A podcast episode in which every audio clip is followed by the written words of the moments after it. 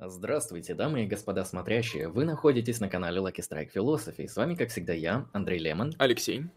Сегодня у нас, на мой взгляд, один из фундаментально важных, глубоких и интересных подкастов. Подкаст посвящен не просто какому-то теоретическому изложению логического материала и того, чем логика является в теории, но и практическим основаниям логики. То есть сегодня, во-первых, мы будем говорить про то, что такое логика, зачем она нужна, ну и самое главное, узнав это знание, проработав это отдельно от подкаста, потому что, конечно же, вам придется читать учебники, связанные с логикой, с логическим мышлением, с теорией аргументации и многим-многим другим. Узнав это знание, как его применять? Об этом мы тоже сегодня постараемся поговорить, поэтому тема подкаста будет выглядеть именно так. Логика в теории и на практике. Помимо этого, я сделаю несколько технических дисклеймеров. А, вопросы с донатом мы постараемся зачитать сразу по мере поступления. Вопросы из чата, если у нас останется время, мы постараемся зачитать в конце. Примерно так. Скоро мы начнем излагать наш материал. Алексей? Угу. А, ну да. Прежде чем мы будем говорить о самой логике, да, прежде чем мы коснемся теории, расскажем, с чего начинается логика, как выглядит логика, какие есть там методы и так далее, мы выскажемся немножко об актуальности логики, да, для чего это вообще надо, зачем оно нам нужно, в каких прикладных современных кейсах нам может потребоваться знание и владение логикой. Какие мы можем выделить кейсы, Андрей?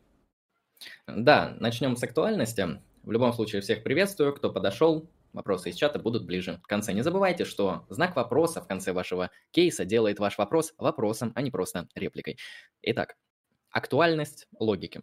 С чего здесь нужно начать? Ну, в принципе, мы можем сказать, что логика какая бы она ни была, формальная, неформальная, там, диалектическая, да, если вы верите в такое, она нам не нужна, потому что человек, который имеет знания в логике, и человек, который не имеет знания в логике, он, в принципе, ничем друг от друга не отличаются, эти два человека, а, ну, в практическом смысле, то есть и тот сможет справляться с задачами, и другой человек также сможет справляться с задачами. А, вопрос, правда ли это или нет? На мой взгляд, конечно же, это неправда. Человек, который отработал логику на теоретическом и практическом уровне, будет фундаментально отличаться от человека, который данных навыков не имеет. С чем это связано? Я начну немножко издалека.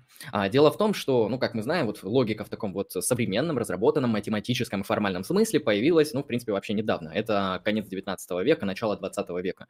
И вот это создание произвело огромный бум и в гуманитарных исследованиях, и в философии, конечно же, а, и даже в технологиях, потому что на основании а, подобного аппарата появились такие вещи, как компьютеры и другие вычислительные системы, что довольно очень важно. То есть мы можем уже на этом уровне сказать, что логика вообще-то как-то повлияла своим тупо появлением. Но не будем заходить в дебри, подумаем, как она может помочь обычному человеку, какому-нибудь Ивану с седьмого класса. Седьмой А-класс, вот Иван выучил учебник логики, зачем оно ему нужно. А, Зачем? Довольно все просто. Дело в том, что логика, она развивает фундаментальные навыки критического восприятия языка как такового. Я это заметил и на личном опыте, и при общении с другими людьми, которые каким-то образом выучили и разбираются в логике, даже на самом базовом уровне. То есть вам не нужно копать в какие-то там дебри, формальные семантики, какие-то сверхвысокие уровни а, познания данной материи. Нет, на самом базовом уровне вы уже приобретете как минимум навыки критического подхода к языку. Дело в том, что люди в повседневной жизни, на мой взгляд, они часто не критически относятся к своим использованным словам.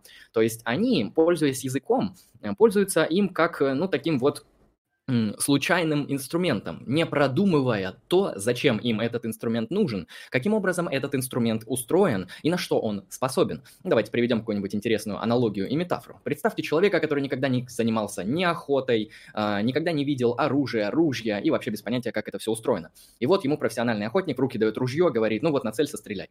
И, наверное, у него даже получится прицелиться, спустить курок и, возможно, куда-то попасть. А, но, как мы понимаем, этот человек абсолютно дилетант. Он не знает ни устройства оружия, ни то, как оно работает, вообще, может ли это оружие там поразить кого-то, а если поразит, то насмерть или нет. В общем, представления у этого человека довольно поверхностные. В то же время тот самый охотник, который каждый день чистит это ружье, который подбирает для него специальные патроны и выбирает разные модели ружей для разных типов охоты, прекрасно разбирается в этом всем, и для него не составляет а, сложности пользоваться этим ружьем.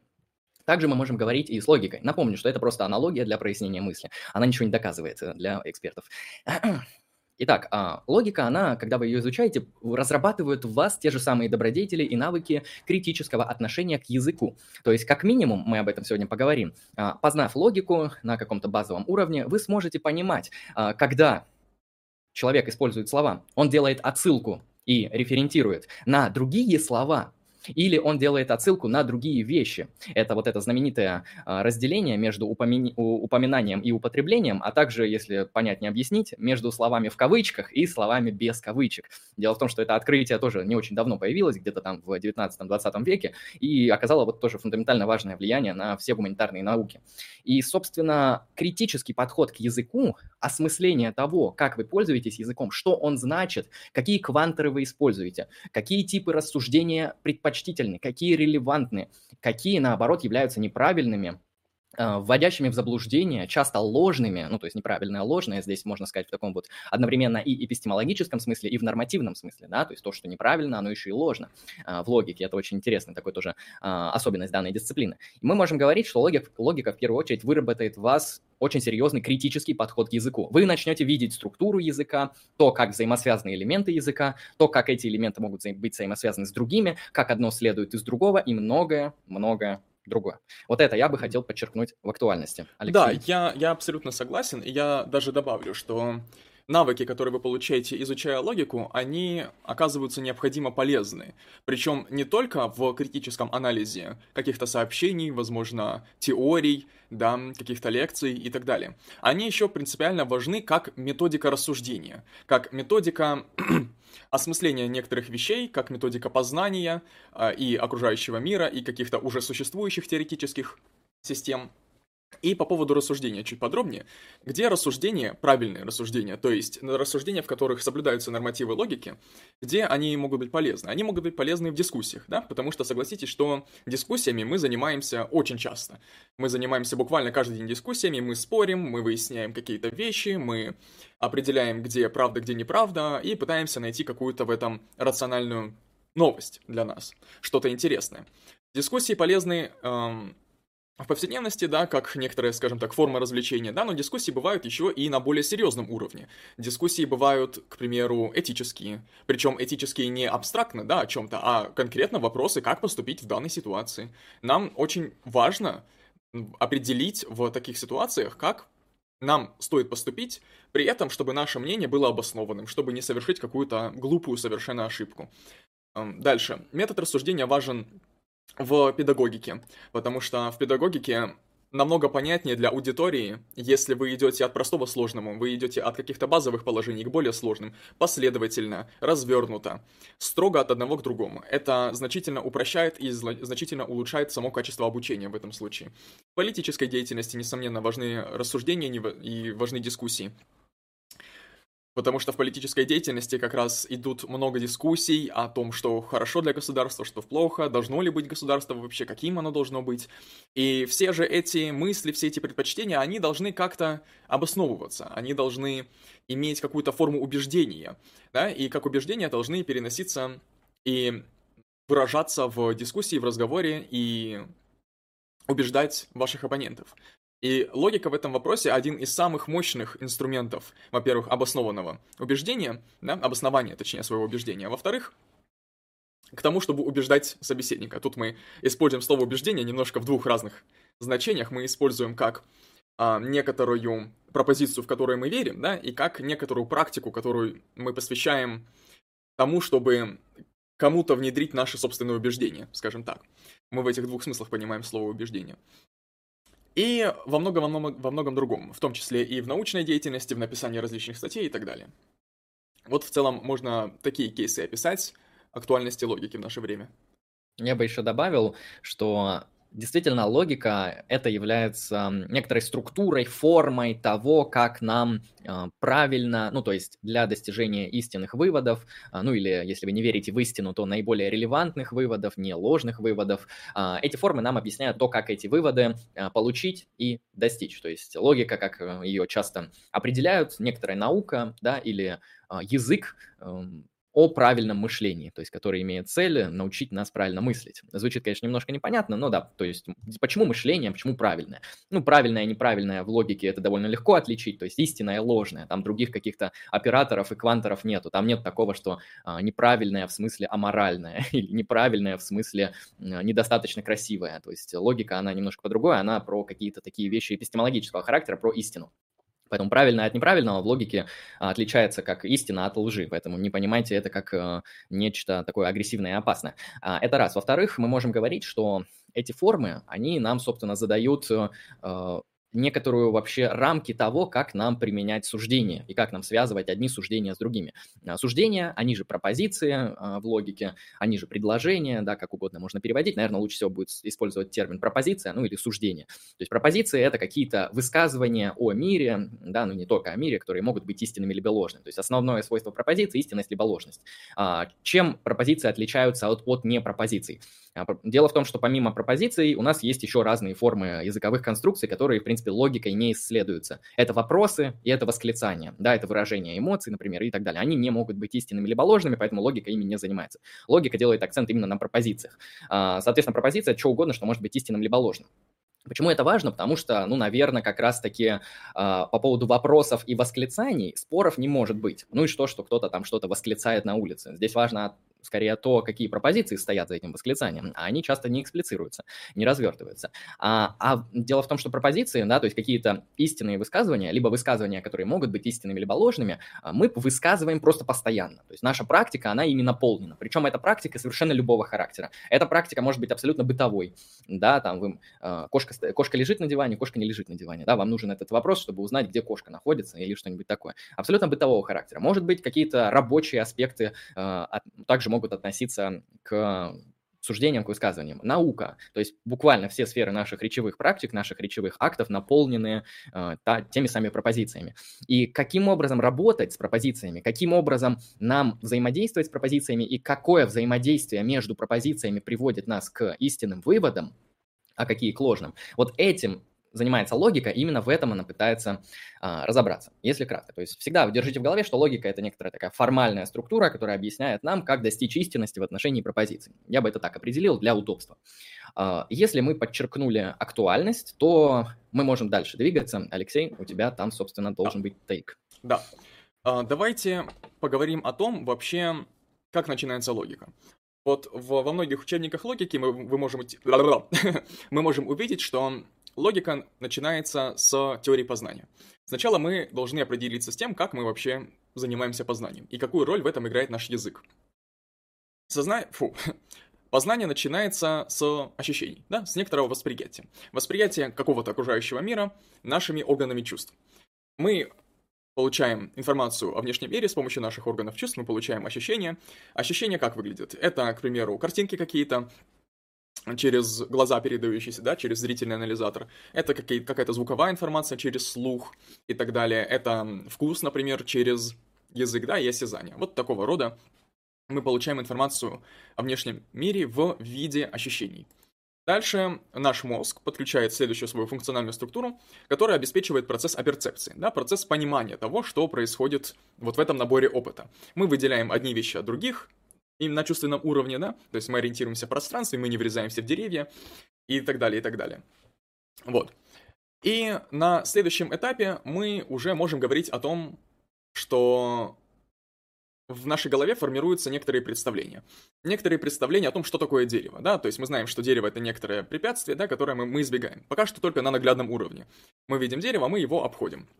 Представления также имеют большое значение в памяти. То есть мы можем помнить какое-то дерево, в которое мы врезались, например, несколько часов назад, хотя сейчас мы этого дерева не видим. И следующая ступень, она уже качественно другая. То есть все, что я сейчас перечислил, это, получается, ощущение, восприятие, какие-то представления, это все чувственные какие-то элементы, да, чувственная ступень познания. Но когда мы начинаем пользоваться языком, чтобы как-то это все описать, как-то все это осмыслить, охарактеризовать, возможно, кому-то передать, мы переходим на абстрактную ступень познания. И в чем заключается особенность а, абстракции, да, абстрактной ступени? Во время формирования абстракций мы, мы отвлекаемся от непосредственных индивидуальных свойств предмета, от непосредственных индивидуумов, от конкретных деревьев, например, от конкретных камней, да, мы отвлекаемся от конкретных вещей и выделяем у них некоторое общее свойство. Да? Мы обобщаем наш полученный опыт. И выделяя эти свойства, мы формируем понятие. И как только мы сформировали понятие, то есть некоторое некоторый класс объектов, объединенный каким-то признаком, выраженный в языке, мы начинаем заниматься рациональной ступенью познания. Мы начинаем заниматься абстрактной, рациональной ступенью познания, в которой мы можем исследовать что-то на серьезном уровне, в которой мы можем и должны использовать некоторые нормативы, которые, собственно, нам и предлагает логика. Хорошо. Мы упомянули такое слово, как понятие. Понятие мы охарактеризовали как некоторую некоторый абстрактный объект, который посредством указания на некоторый признак выделяет из опыта и собирает в класс все объекты, обладающие данным признаком. Понятие это принципиально важный для логики, для философии и, в принципе, для рассуждений. Понятие, вот термин. А, понятие это понятие. Тут, кстати, у нас есть э, наглядный пример того, как, а, как выглядит разница между употреблением и упоминанием. Потому что когда мы говорим, что понятие это такое понятие, то в первом случае мы используем понятие а, как упоминание, да, то есть у нас понятие закавычено. А во втором случае мы употребляем слово, слово понятие в его собственном значении. Да, это звучит немножко э, тавтологично, но зато интуитивно ясно. Можно было бы, конечно, обозначить понятие через, как я уже сказал, через абстрактный объект, через мысль, через некоторое представление, но можно и так. Вот. Понятие — это основные наши единицы рассуждений, основные наши единицы какой-то теоретической деятельности, какой-то рациональной деятельности, осуществляемой с помощью языка. Понятие — это буквально все, что мы знаем о мире. Да? Мы имеем понятие кружки, мы имеем понятие неба, ночи, мы имеем понятие Солнечной системы и так далее. То есть мы через язык оформили некоторый наш опыт в некоторую конструкцию, а, в некоторый класс, который включает в себя определенный набор частных объектов или случаев. Хорошо. Вот мы поговорили о понятии, но что идет дальше? Дальше идет то, что Андрей уже обозначил. Дальше идут суждения. Суждение — это тоже некоторый абстрактный объект, в котором содержится информация о как бы какой-то ситуации в мире. Иначе говоря, это абстрактный объект, в котором присутствует утверждение о наличии какой-либо ситуации в мире. К примеру, вот суждение «в комнате есть кошка». Да? Почему это именно абстрактный объект? Почему это не какая-то мысль или что-то такое? Потому что кошка в комнате она может быть, а может и не быть, независимо от того, есть в этой комнате человек, нет человека, есть ли люди вообще знающие об этой кошке, или люди, которые могут в принципе проверить, есть ли это кошка. Это вообще не имеет значения. Но кошка либо есть, либо ее нет в комнате. Поэтому мы выражаем такое вот предположение, да, такое вот утверждение о некоторой ситуации в мире, как суждение. И Тут надо различить суждение и высказывание, потому что высказывание — это то, как суждения выражаются в языке, то, как мы такие некоторые абстрактные объекты выражаем с помощью языка. Как мы спрашиваем, есть ли кошка в комнате, или когда мы утверждаем, что кошка есть в комнате, когда мы это проговариваем или записываем, то есть мы используем язык, мы некоторое это суждение оформляем в виде высказывания. И да, эти слова звучат похоже, но они вот в английском языке тоже имеют два разных перевода. Суждение — это, соответственно, пропозиция. Я не владею хорошим произношением английского, ну, в общем, proposition, да? А высказывание — это предложение, это sentence, это какое-то озвучивание, артикуляция. Вот. Хорошо, мы обозначили, что такое суждение, мы обозначили различия суждений от высказываний, и мы переходим к следующему ключевому понятию, которое нам принципиально важно в процессе познания и в процессе достижения некоторого знания. Это рассуждение. Рассуждение — это процесс обоснования высказываний. И этим все сказано. Рассуждение — это основной метод познания, это основной метод обсуждения, это основной метод вообще работать с внешним опытом. Это процесс, как я уже сказал, обоснования некоторых высказываний. Когда вы говорите «кошка мяукает э, три раза в секунду», это некоторое высказывание, которое можно обосновать, потому что если оно не обосновано, то к нему есть вопросы. И мы знаем, что некоторые высказывания могут быть очень контринтуитивны, например, по поводу того, что кошка мяукает три раза в секунду, но некоторые из таких контринтуитивных высказываний, они могут на деле, при должном рассуждении и рассмотрении, оказаться истинными, если их правильно преподнести и правильно раскрыть. вот как-то так. Это примерно основные, э, основные понятия, которые используются в логике, исходящие из некоторой теории познания. Угу. Ну, конкретно из той, которую ты предложил. У вас, в принципе, может быть другая теория познания, это всего лишь для наглядности, для э, некоторого, знаете, бэкграунда, для того, чтобы вы понимали вообще, о чем идет речь, потому что э, часто бывает так, что логику начинают обсуждать, э, ну, чисто с формального языка, и люди, они вообще не схватывают, что происходит. А вот когда мы начали, что, ну, вот мы смотрим на мир, мы высказываем суждения об этом мире, эти суждения могут быть правильными, неправильными, ну, тогда люди уже как-то понимают, что вообще происходит в этом мире и зачем эта логика нужна. Но это не значит, что у вас, может быть, не может быть другой позиции. Да, вы можете считать, что там логические высказывания, логические формы, они носят какой-нибудь там эм, объективный, абстрактный характер, они являются, например, свойствами Вселенной или еще что-нибудь а, такое. Такие люди тоже есть с такими философскими взглядами. А, хорошо, то есть мы здесь обозначили некоторые изначальные базовые моменты в логическом суждении. А, я хотел у тебя, Алексей, спросить, ты будешь а, раскрывать э, вот, это, вот эту разницу между упоминанием и употреблением дальше, или ты уже по ней прошелся? Ну, я прошелся уже, да, то есть наглядно. Угу. А, да, я тогда здесь добавлю по ней. Смотрите, очень важно, очень важно, как раз-таки, когда вы приступаете вот именно от теоретической части ваших логических каких-то изысканий и знаний к практическому применению этого всего, а, ну, значит, вы будете сами выстраивать э, в своей жизни какие-то аргументы, какие-то обоснования логического характера, либо вы будете эти аргументы и обоснования слушать от других людей и их уже анализировать. А, соответственно, я бы вам вот дал несколько советов и рекомендаций, такого чисто прикладного характера. А, собственно, сначала вам нужно вот определить этот человек, когда он на что-то ссылается. Он ссылается на другие слова и понятия или он ссылается на вещи. Да, грубо говоря, а, то, что он говорит, оно отсылает к слову в кавычках или к слову как к слову, ну, то есть к какому-то реальному референту, имеющему какой-то там, какой-то онтологический статус в мире. Это уже не важно.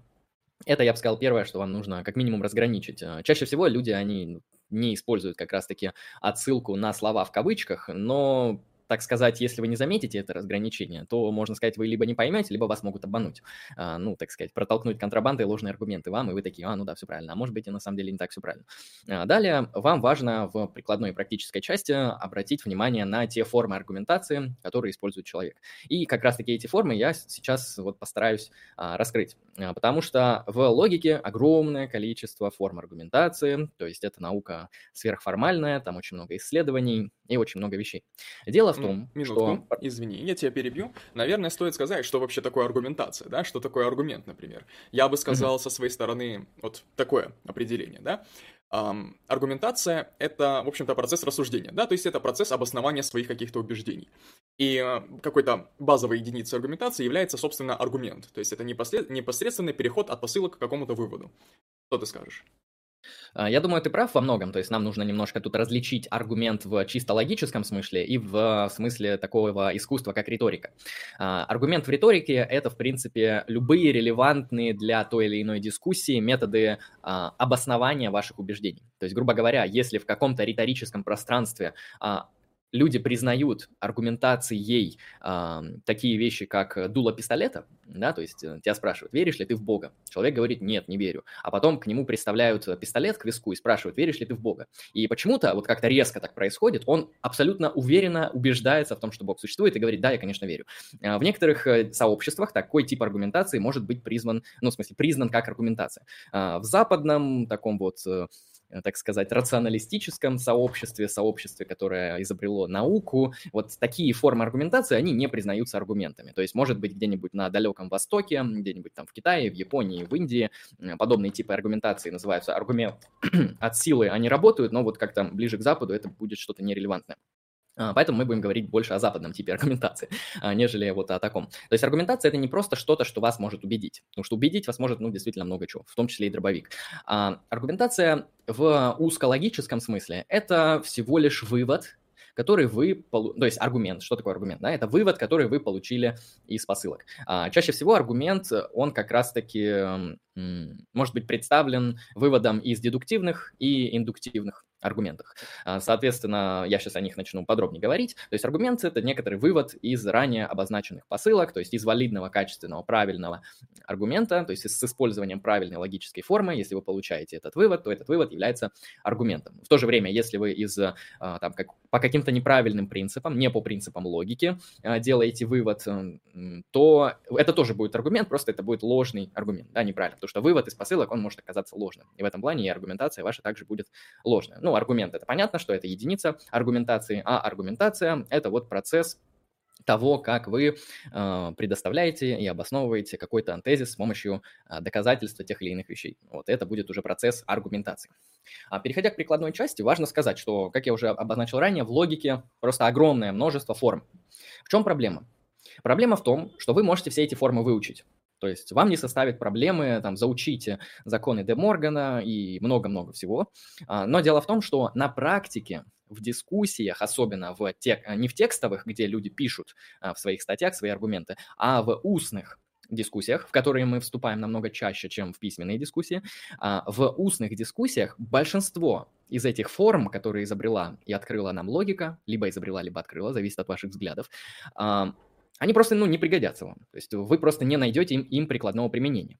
А поэтому я постарался выделить э, как минимум три самых популярных типа рассуждений, а, которые мы можем назвать логическими, да, потому что они разработаны в контексте логики, и они используются чаще всего во всех дебатах и рассуждениях. А, эти дебаты могут быть более формальными, да, на какие-нибудь философские темы, юридические темы, политические темы. Они могут быть менее формальные, например, а, кто-то кому-то должен доказать, что, не знаю, смотреть э, передачу в 8 вечера, это намного релевантнее, чем смотреть передачу в 6 вечера, потому что не заснешь. Ну или что-нибудь такое. То есть это может э, работать и в бытовых вопросах, хотя они нам менее интересны. Соответственно, я бы хотел начать с силлогизмов. А, я думаю, все знают самый популярный и классический тип силлогизма, где одна более широкая посылка, вторая посылка более узкая, а, этих посылок может быть несколько, а, и делается вывод на основании этих ранее двух заявленных посылок. То есть классический силлогизм, да, который, я думаю, все знают в этом чате, все люди смертны, более широкая посылка. А, Сократ – человек или Евгений – человек. А, вывод – Сократ смертен. Ну или Евгений смертен. Это уже а, зависит от того, что вы подставите под вторую посылку. Это классический тип такого а, силлогизма, один из самых популярных. Дело в том, что это не самый удобный тип силлогизма для того, чтобы заниматься вот такой вот строгой аргументацией. Потому что вот этих вот эм, сверхшироких посылок, которые я описал в первом кейсе, ну, например, все люди смертны, во-первых, их не так много, это раз. Во-вторых, со сверхширокими посылками, вот этими э, посылками с квантором всеобщности. Квантор всеобщности отличается от квантора э, существования тем, что квантор всеобщности, он говорит о всем множестве каких-то x, то есть все x э, имеют такое-то свойство. Квантор всеобщности, да, все x, которые являются людьми, имеют свойство э, быть смертными, да, все x есть p. И дело в том, что подобный тип аргументов, подобный тип силлогистики, он не так часто просто пригождается в практических дебатах. Это связано с тем, что истины, которые вы можете вывести из подобных аргументов, они чаще всего носят неоспоримый характер, то есть буквально по поводу этого вопроса никто не будет спорить. А это одновременно и плюс, с другой стороны это минус, потому что чаще всего эта вещь не будет подкреплять вашу позицию. То есть, грубо говоря, вы какую-то очевидную вещь скажете, там, из разряда, там, ну, не знаю, на улице сейчас не так пасмурно, как вчера. А, то есть, ну и что? Какая разница? А, и так далее. То есть, э, с этим силлогизмом, конечно, важно разбираться, но я бы хотел вам а, сделать акцент на более интересные типы других силлогизмов. Дело в том, что силлогистика – это довольно такая сложная и широкая область в как раз-таки и в теории аргументации, и в логике, и форма силлогизмов очень много, немало. Я выделил самые часто используемые и самые прикладные. Сейчас я постараюсь их раскрыть. А, Начнем с так называемого категорического силлогизма. Я вообще добавлю то, что вот эм, силлогизм, в отличие от индуктивных аргументов, о которых я поговорю позднее, он отличается тем, что из такого силлогизма гарантируется истинный вывод. А, то есть, грубо говоря, если валидный аргумент, то вывод из него будет истинным. Вот это просто а, строго логически следует. В отличие, например, от индуктивного аргумента, который нам не дает истинный вывод, он дает нам вероятностный вывод. То есть индуктивные аргументы, они всегда формулируются таким образом, что вероятнее всего или с большой вероятностью x это y, например. А, но дедуктивный аргумент, он этим и знаменитый, чаще всего его применяют, силлогистический дедуктивный аргумент, э, в силу того, что там хотя бы гарантированный какой-то более-менее истинный вывод при соблюдении формы и при условии того, что все посылки были истинные, и все было правильно сделано. То есть, конечно, надо много чего соблюсти, но если соблюдете, все будет хорошо. А, хорошо, если про классический тип силлогизма мы а, поговорили, то я хочу раскрыть а, два типа еще важных силлогизма. Категорический силлогизм и гипотетический силлогизм. Не путать с категорическим и гипотетическим императивом, хотя они тоже на самом деле очень близки к этому. Но императивы это про этику, политику, а силлогизмы это про а, ну, про что-то иное, про сущее. Соответственно, я хочу вам такой категорический силлогизм воспроизвести, который выглядит по форме следующим образом. Он состоит из двух посылок и вывода. А, важно, что в этом силлогизме все посылки носят квантор всеобщности. Именно этим этот силлогизм будет отличаться от ранее заявленного силлогизма, в котором вторая посылка носила квантор существования, потому что Сократ человек — это там подставляется квантор существования, а не квантор всеобщности. То есть для какого-то конкретного одного x истина, что он является человеком и Сократом. А, этот тип силлогизма содержит везде квантор всеобщности. По форме он выглядит таким образом. Первая посылка. Все m есть p. Вторая. Все s есть m. Я, если что, повторю, так что нет, не бойтесь, что а, может что-то не услышите. И вывод из этого всего. Все s есть p. Еще раз. А, все m есть p, первая посылка, да, с квантором всеобщности. Все s есть m, и вывод все s есть p. А теперь мы разберем на примере естественного языка, чтобы было понятно, что происходит здесь. А, соответственно, лучше всего это описать с такими вещами, которые имеют видовую принадлежность. Это, например, растения, животные, ну и другие там штуки, грибы, грибы и бактерии. А поэтому я приведу вам пример с цветами и растениями. А первая посылка будет звучать следующим образом. Она по форме идентична тому, что я описал ранее. Все цветы являются растениями. И, насколько я знаю, я, конечно, не ботаник, не биолог, но это истинная посылка на момент развития современной ботанической науки. Поэтому будем считать, что эта посылка истина. А, все цветы являются растениями. Первая посылка. Вторая посылка также с квантором всеобщности. Все розы являются цветами розы являются цветами. А, это тоже вроде как истина с точки зрения ботанической науки. И какой мы вывод можем сделать из этой формы? Ну, я думаю, он довольно очевиден и легко напрашивается. Все розы являются растениями. Вот такое открытие мы совершаем. А чем этот тип силлогизма, категорического силлогизма, фундаментально отличается от ранее заявленного а, силлогизма, который классический? Тем, что здесь все посылки носят характер, а, точнее, содержат в себе квантор всеобщности. То есть мы буквально работаем со всеобщими вещами. А, это один из самых тоже важных прикладных аргументов, потому что если дебаты ведутся на какие-то более-менее абстрактные вещи, абстрактные споры, это могут быть философские дебаты, дебаты по политике, юриспруденции, социологии и другим вещам, часто к подобным кстати, научные еще, потому что я сейчас говорил про цветы и растения, это, если что, ну, наука, а, вроде как биология. Эти типы аргументации чаще всего как раз-таки используются в таких вот научных сферах и областях, где яв... существуют явные и очевидные истины с квантором всеобщности, да, такие как, что все цветы являются растениями и так далее. Там, все аллигаторы являются животными, все, все аллигаторы являются хладнокровными, или кем они там являются. Ну, в общем, вы поняли. А здесь вам важно учитывать, что каким образом здесь используется квантор всеобщности и как с этим вообще всем работать. То есть всегда акцентируйте на этом момент, а, на том, какой квантор используется, квантор всеобщности или квантор существования. Почему это важно? Потому что а, аргументы с квантором всеобщности, они могут разбиться и быть опровергнуты просто если вы найдете хотя бы один случай, который опровергает а, квантор всеобщности. То есть вот а, я описал здесь аргумент как э, первая посылка, которая звучала так. Все цветы – это растения. Если так уж произойдет, что вы найдете хотя бы один в мире цветок, который не является растением, то таким образом мы можем считать, что эта посылка ложная. Прям сразу она становится ложной, потому что не все цветы являются растениями.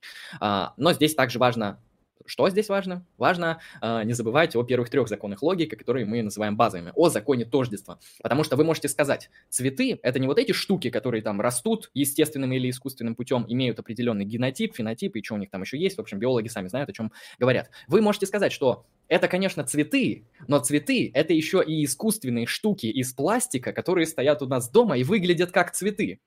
А, вот, и если вы вот так вот э, постарайтесь запарировать этот аргумент, и вы скажете, что не все цветы это растения, то вы просто здесь совершите ошибку такую, что вы нарушите тождество, потому что речь именно в этой посылке ведется а, о цветах, которые исследуются ботанической наукой, а не об искусственных цветах. Об этом тоже очень важно а, говорить. Я стараюсь говорить на легких примерах, потому что если мы берем, будем брать какие-то сложные, какие-нибудь примеры там из политики, права и философии, ну, там не только вы запутаетесь, там даже я могу запутаться и уже заблудиться.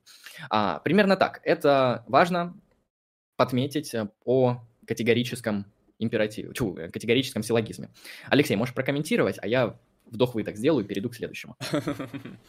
А, да. Комментировать я, наверное, не буду, потому что ты, с моей точки зрения, сказал все исчерпывающе вполне. Я прокомментирую один кейс из чата. Гимнософист. Если цветок не будет растением, он уже не будет цветком. Это очень показательный пример, для чего вообще нужен этот подкаст. И э, мы об этом обязательно поговорим, что вообще это значит, почему, если цветок не будет растением, то не будет цветком, почему мы называем искусственные цветки тоже цветами, да, почему так, почему не иначе. Мы об этом тоже поговорим. А, после того, как а, Андрей закончит свой кейс, я тоже хочу об этом сказать. Это, с моей точки зрения, наиболее простая ситуация, в которой большинство людей, не знакомые с логикой, в принципе, с таким рациональным мышлением, такой формой рационального мышления, которую они совершают. И да, большая проблема просто такого рассуждения в том, что мы не понимаем, о чем мы говорим, вот, когда мы так спорим. Но хорошо, об этом чуть позже. Андрей? Угу. Хорошо. А, сделав передышку, я перейду от категорического силлогизма к гипотетическому силлогизму. А, чем категорически отличается от гипотетического? Ну, я думаю, по названию все понятно. Если категорический силлогизм говорит о вещах э, всеобщих, да, все x являются y то гипотетически говорит о гипотетических ситуациях. А, ну, например, если убийства аморальны, то аборт аморален. Мы не будем это эксплицировать, но это пример гипотетического суждения. Я буду использовать более простые вещи. Итак, модус ponens Именно так называется эта форма рассуждения в такой вот э, неформальной прикладной логике, в средневековой логике. А, это одна из самых также популярных э, стратегий аргументации именно прикладного и практического характера после использования как раз-таки категорических силлогизмов. Наверное, топ-2 по использованию – это гипотетические силлогизмы. Гипотетические силлогизмы по форме выглядят следующим образом. А, опять же, я вам, вам опишу сверхпростой пример э, с двумя посылками и выводом. Если P, то Q. Посылка 1. Посылка 2. P. Хорошо. И вывод Q. Что это значит? Звучит абстрактно, пока непонятно, поэтому мы переводим с формального языка на естественный язык, а потом обратно, чтобы понять, что происходит. А, гипотетический силлогизм может выглядеть следующим образом. Я сделал здесь пример с а, нашими любимыми женщинами, которых мы любим и уважаем. Подписывайтесь на наш канал. А, аргумент состоит из двух посылок и вывода той же самой формы. А, если Саша является матерью, то Саша является женщиной. Первая посылка. Гипотетическая посылка. То есть, видите, мы здесь как бы вводим гипотетическую ситуацию. Если X, то Y. Если Саша мать, то она женщина. А, мы можем отдельно, например, разобрать эту посылку и сказать, что из того, что кто-то является матерью, не следует, что он является женщиной. А, можно там как-то ее отдельно оспаривать, но если мы согласны с ней, если мы соглашаемся, что любая, а, любой человек, который является матерью, то же время следовательно, да, следовательно, необходимо следует, что он является женщиной, мы, например, мы можем сказать, что это так, это истина, мы это разделяем. А, мы это разделили, да, а, и вторая посылка. Саша является матерью. Какой вывод мы можем здесь сделать, если мы приняли первую посылку? Ну, довольно очевидный. Саша является женщиной. Это модус ponens. Одна, тут, один из самых тоже таких вот а, популярных типов аргументации. А, смотрите, что здесь используется? Э, во-первых, здесь нету кванторов всеобщности. Тут есть э, то, что называется в логике, как-то следование называется, импликация. Да? Конъюнкция, дизъюнкция, имплика... импликация. Да, то есть если x, то y это у нас вроде импликация, если я не ошибаюсь. Угу, а, импликация это тоже логическая форма, у нее есть там свои свойства, у нее есть свои особенности, как работает импликация, это отдельный вопрос. Я думаю, мы его, например, а, если вы потом спросите, отдельно разберем. То есть э, в элементы этого гипотетического силлогизма вводит, входит импликация. А, по форме, опять же, если P, то Y, вторая посылка P, вывод Q. О, тьфу, Y, я же сказал Y.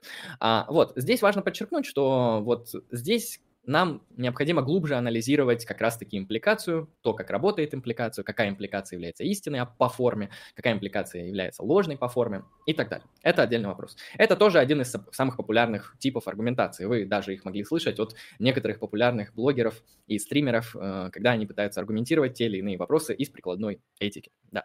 А, потому что это наиболее удобная форма аргументации. Это связано с тем, что нам не нужно искать какие-то всеобщие истины, да, такие как все цветы – это растения, а, все аллигаторы инициаторы это хладнокровные. Нам вообще это не необходимо. Мы вводим как бы гипотетическую ситуацию. А, да, если а, на улице стоит дом, то он занимает место. Или а, если на улице стоит дом, то у этого дома есть фундамент. Что-нибудь такое. Мы вводим, и дальше мы делаем спокойный вывод, да, на улице стоит дом, это истина, значит, э, в то же время там где-то есть у этого дома фундамент, ну или что-нибудь такое. А, хорошо, это модус ponens или гипотетический силлогизм с утверждением каких-то истин. Ту же самую форму можно использовать через отрицание. В логике есть такая операция, как отрицание. Как она выглядит? А, довольно просто. У нас есть суждение А. а если мы добавим к нему отрицание, будет не А. а. Отрицание рисуется таким значком, похожим на выделение приставки в анализе предложения в русском языке. Ну, в общем, такая вот палка с изогнутой штукой. Я не помню, как, как называется это на языке геометрии. Вот, значок отрицания. Тот же самый аргумент со значком отрицания также будет прекрасно работать. Смотрите, по форме он выглядит почти так же, кроме второй э, посылки и вывода. Первая посылка выглядит, если P, то Q. То же самое гипотетическое суждение. А вторая посылка выглядит не Q. Если не Q, да, то вывод у нас довольно очевидный. Не P. Здесь, видите, э, вставляется во вторую посылку и вывод у нас оператор не, оператор э, отрицания. Я не помню, он отрицание называется или нет, ну, в общем, поняли. А, это модус tollens или tollens, мой латинский не самый лучший. А, по форме мы примерно поняли, как он выглядит. А, если P, то Q, не Q, вывод не P. Как он выглядит на естественном языке и как мы можем его, соответственно, использовать. Опять же, берем ту же самую ситуацию с Сашей и с матерью. Да? Если Саша мать, то она женщина. Гипотетическая посылка. Вывод, а, ой, какой вывод? Вторая посылка, которую мы здесь вводим. Саша не женщина. Саша это прекрасный, красивый, накачанный, умный мужчина. Саша не женщина. Не. Вот отрицание ввели. Не женщина. Вывод. Саша не мать. Примерно так. Самое главное, это не орать на мать. Модус tollens, он по форме идентичен модусу поненсу, но здесь используется как раз-таки отрицание, то есть не. А, его также очень важно использовать в аргументации, потому что, ну, например, ваш оппонент предлагает аргумент с модус ponens. А, ну, любого характера, да, тот же самый, который мы воспроизвели. Если эта женщина а, является матерью, точнее, если этот человек является матерью, то он является женщиной, вне зависимости от того, что у него там в паспорте написано. Бывают такие юридические споры, кстати, редко, но бывают. А, соответственно, вы как оппонент, как человек, который оппонирует подобному аргументу, вы можете просто сказать вот э, на второй посылке то, что Саша, она не женщина. Саша это там 40-летний мужик мощный и накачанный. И вывод просто следует довольно закономерный. То есть э, этот мужчина не может быть матерью, потому что мы опровергаем здесь э, гипотетическую посылку. Ну, мы точнее ее не опровергаем, это просто следует по форме. Это то, что мы можем обозначить как модус tollens в а, гипотетических силлогизмах. С гипотетическими силлогизмами, я думаю, разобрались. Они вторые по популярности в теории аргументации. То есть категорические силлогизмы, гипотетические силлогизмы. И сейчас я раскрою вам третий тип силлогизмов, а, который также очень важен для аргументации. Это дизъюнктивный силлогизм. А что такое дизъюнкция? Дизъюнкция – это у нас а, такой интересная форма, а, которая, которую мы можем описать через а, «или». То есть исключающая «или», она же дизъюнкция. То есть или А, или Б. Я вам приведу пример именно уже с дизъюнктивным силлогизмом, то есть где в первой посылке используется дизъюнкция, а, ну и делается тот самый силлогистический вывод. Соответственно, вы очень часто, я уверен, сталкивались с подобными типами аргументациями. Они чаще всего обнаруживаются в тот момент, когда вас ставят перед какой-то дихотомией. То есть ты левый либо правый. Буквально в данной ситуации вы, если вы выбираете, что вы левый, то это значит, вы не правый. А если вы выбрали, что вы правый, вы не левый. Или ты православный, или атеист. Вы буквально, да, вы здесь тоже немножко а, можете впасть в замешательство, то есть вам надо выбрать либо православие, либо атеизм. Здесь, кстати, это будет ложная посылка, потому что религиозных взглядов, помимо православия и атеизма, очень-очень-очень много. А, хорошо. По форме оно выглядит таким образом. Также две посылки, вывод. А, первая посылка либо P, либо Q. Та, же, та самая дизъюнкция. А, исключающая дизъюнкция или. Запоминайте. А, вторая посылка не Q, то есть отрицание Q, не Q. Вывод P, то есть если мы проотрицали Q, то от, из этого силлогизма следует, что мы за P. Если мы по, проотрицали P, то это значит, что мы за Q. Ну, как говорится, выбрал одно, не выбрал другое. Тут довольно так же все очевидно. А теперь давайте, например, на естественном языке, чтобы было все понятнее. А, возьмем такой кейс, как холостяк и женатый мужчина. Вот, и возьмем нашего любимого Ивана. Итак, первая посылка. Иван либо холостяк, либо женат. А, здесь, в принципе, да, вилка очевидна. Либо ты женат, либо ты холостяк. Ну, вроде как третьего не дано. А, ну, на первый взгляд, там, конечно, можно спорить, но предположим, что мы согласились, что мужчина, он может быть либо женатым, либо холостяком. Иван, он либо женат, либо холостяк. Потом мы вводим вторую посылку. Иван не женат. Мы отрицаем то, что он женат. И отсюда что следует? Ну, вообще-то следует, что он холостяк, раз у нас выбор только из двух вариантов. В то же время мы можем сказать, Иван не холостяк, Иван не холостой. Значит, Иван женатый. Это также будет выводом из дизъюнктивного э, силлогизма. В чем проблема? В чем проблема? Дело в том, что чаще всего не существует вот такой вот очевидной вот э, дизъюнкции, где вам приходится выбирать между двумя вещами. Вам даже не приходится выбирать, очень редко вы можете найти ситуацию, в которой вот только либо А, либо Б. Uh, как я описал, это хорошо можно проинтерпретировать с холостяком женатым мужчиной, это вроде как работает левый вы или правый, ну и тоже не факт. Uh, но чаще всего в жизни не так много ситуаций, в которых этот э, как раз-таки um, дизъюнктивный силлогизм работает. Хотя они тоже есть. Да, вы, например, дома 26 числа вечером находились или нет? Да, вы либо находились дома, либо не находились дома, либо вы были где-то в другом месте на улице. Вы находились дома или на улице, вас могут спросить. А, конечно, вы можете сказать, я был в баре, но, предположим, в вашем городе нет ничего, кроме вашего дома и улицы. А если вы были... бомж и вы живете на улице? Да, да, на может, вы у кого-то дома были и так далее. То есть э, лучше всего я видел, что эта посылка, она может, эм, этот тип аргументации может работать э, с этими, с победой, вот э, победой между двумя командами или двумя оппонентами, да. Например, вот ваш друг вчера смотрел дебаты на определенном канале между каким-то левым человеком и каким-то вроде правым человеком, да, вот Такие вот дебаты. Не часто происходят, но происходят. И вы не знаете их результат. И, собственно, вы можете задать релевантный вопрос. Если там была процедура определения победителя, предположим, что была, вы можете задать вопрос после того, как эти дебаты завершились. Победил оппонент А или победил оппонент Б? Соответственно, если вы отвечаете, что победил оппонент А, Отсюда просто аналитически следует, что оппонент Б проиграл. Но это также работает там с футбольными матчами, спортивными состязаниями и так далее. То есть э, вот так это можно применять. И также смотрите э, на то, насколько оппонент релевантно употребляет данные дизъюнкции. Потому что, опять же, я говорю, не всегда можно поставить человека перед дихотомией, потому что всегда есть третий путь, э, если кратко. Примерно так я бы описал самые прикладные основные формы применения силлогизмов. А, категорический, гипотетический, дизъюнктивный. Хорошо, я пока прервусь, Алексей, можешь прокомментировать. А, хорошо, смотри, у меня есть вопрос. Ты собираешься это продолжать или нет? Я могу свой кейс начать рассказывать. Давай ты свой расскажешь, а я потом раскрою индукцию. Хорошо, хорошо. Вот мы с вами познакомились сейчас с актуальностью логики, мы познакомились с основными понятиями в логике, мы познакомились с, с основными формами аргументации в логике. Но давайте совершим некоторую регрессию и попробуем вообще подобраться к логике, как будто мы, ну, не очень умеем рассуждать, да?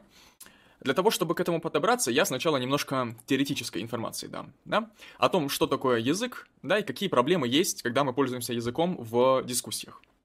Начнем с того, что язык — это некоторая знаковая система, предназначенная для работы с информацией. Да, тут все очевидно. Язык, он как бы содержит в себе какой-то совокупность знаков, каждый из которых, в общем, несет какую-то информацию. Языки бывают естественные и искусственные. Тут тоже все довольно просто. Естественный язык — это тот язык, на котором мы с вами разговариваем в повседневности. Это тот язык, который вы учите, взрослея от там, самого маленького возраста, там, до школы и так далее. Вы на нем общаетесь с людьми, вы выясняете отношения, спорите и так далее. Это так называемый естественный язык. Есть еще некоторая совокупность языков, называется искусственные языки. Искусственные языки — это языки, созданные с целью работать с определенными задачами. Какие могут быть примеры искусственных языков? Например, математика. То есть, э, искусственные языки — это артефакты, а естественный да. язык — это какие-то естественные такие да. события, явления природы. Да. Mm. Искусственные языки — это артефакты, они созданы человеком, они созданы человеком с определенной целью, да, для определенных задач. Какие мы можем выделить, как бы, примеры искусственных языков? Это, например, математика, да, то есть все эти там числа, плюсы, минусы, деления, все это штука переливающаяся. Это искусственный язык. Какое-нибудь программирование, языки программирования, это тоже искусственный язык. Или, например, шахматный язык, да? Например, там, конь, ладья, как они двигаются и так далее. И в чем особенность естественных и искусственных языков, и вообще языков на примере шахмат? Языки, они могут делиться на разные уровни. Да? С помощью одного языка можно обсуждать другой язык. Таким образом, мы, можем выделить объектный язык, который является нашим предметом исследования, да? как, например, математика и мета-язык, то есть тот язык, с помощью которого мы исследуем этот объектный язык. То есть мы исследуем внутреннюю структуру математики с помощью нашего естественного языка, естественного языка. То есть наш урок математики в школе вам с помощью естественного языка рассказывают про разные математические штуки, наглядные, там, и все прочее, дают определение и так далее. Но тем не менее, вы с помощью естественного языка обсуждаете язык конкретный, язык объектный. Вот. Далее. У языка есть еще одно интересное деление. Это порядки. Да, мы слышали, что мы можем говорить э, на уровне первого порядка, второго, первого, второго порядка, нулевого порядка и так далее. О чем вообще идет речь? Речь идет о том, что нулевой порядок — это обсуждение рассмотрение индивидуальных объектов, конкретных объектов. Вот, например, вот эта вот кружка. Когда я говорю конкретно об этой кружке, я говорю на уровне первого порядка. Когда я начинаю говорить о свойствах этой кружки, например, кружка розовая, да, кружка вместительностью 300 мл и так далее, я уже перехожу на язык первого порядка, я говорю о свойствах этой кружки. И есть э, языки, например, второго порядка, э, ну, точнее, уровень языка второго порядка, э, в котором мы обсуждаем свойства свойств. Например, кружки, да? То есть я говорю, что эта кружка, она розовая. Это я сделал высказывание на уровне первого порядка. Дальше я говорю, что розовый это такой цвет, который является там красным, светлым, смешанным с чем-то еще. Я, извините, в цветах не разбираюсь. Ты можешь просто сказать, да. розовый цвет это цвет, который имеет длину волны, и там цифра. Да-да-да-да. Ну, или я могу сказать просто, розовый это цвет. Вот. Я, значит, сделал высказывание на втором порядке. И таких порядков, их может быть все больше и больше и больше и больше.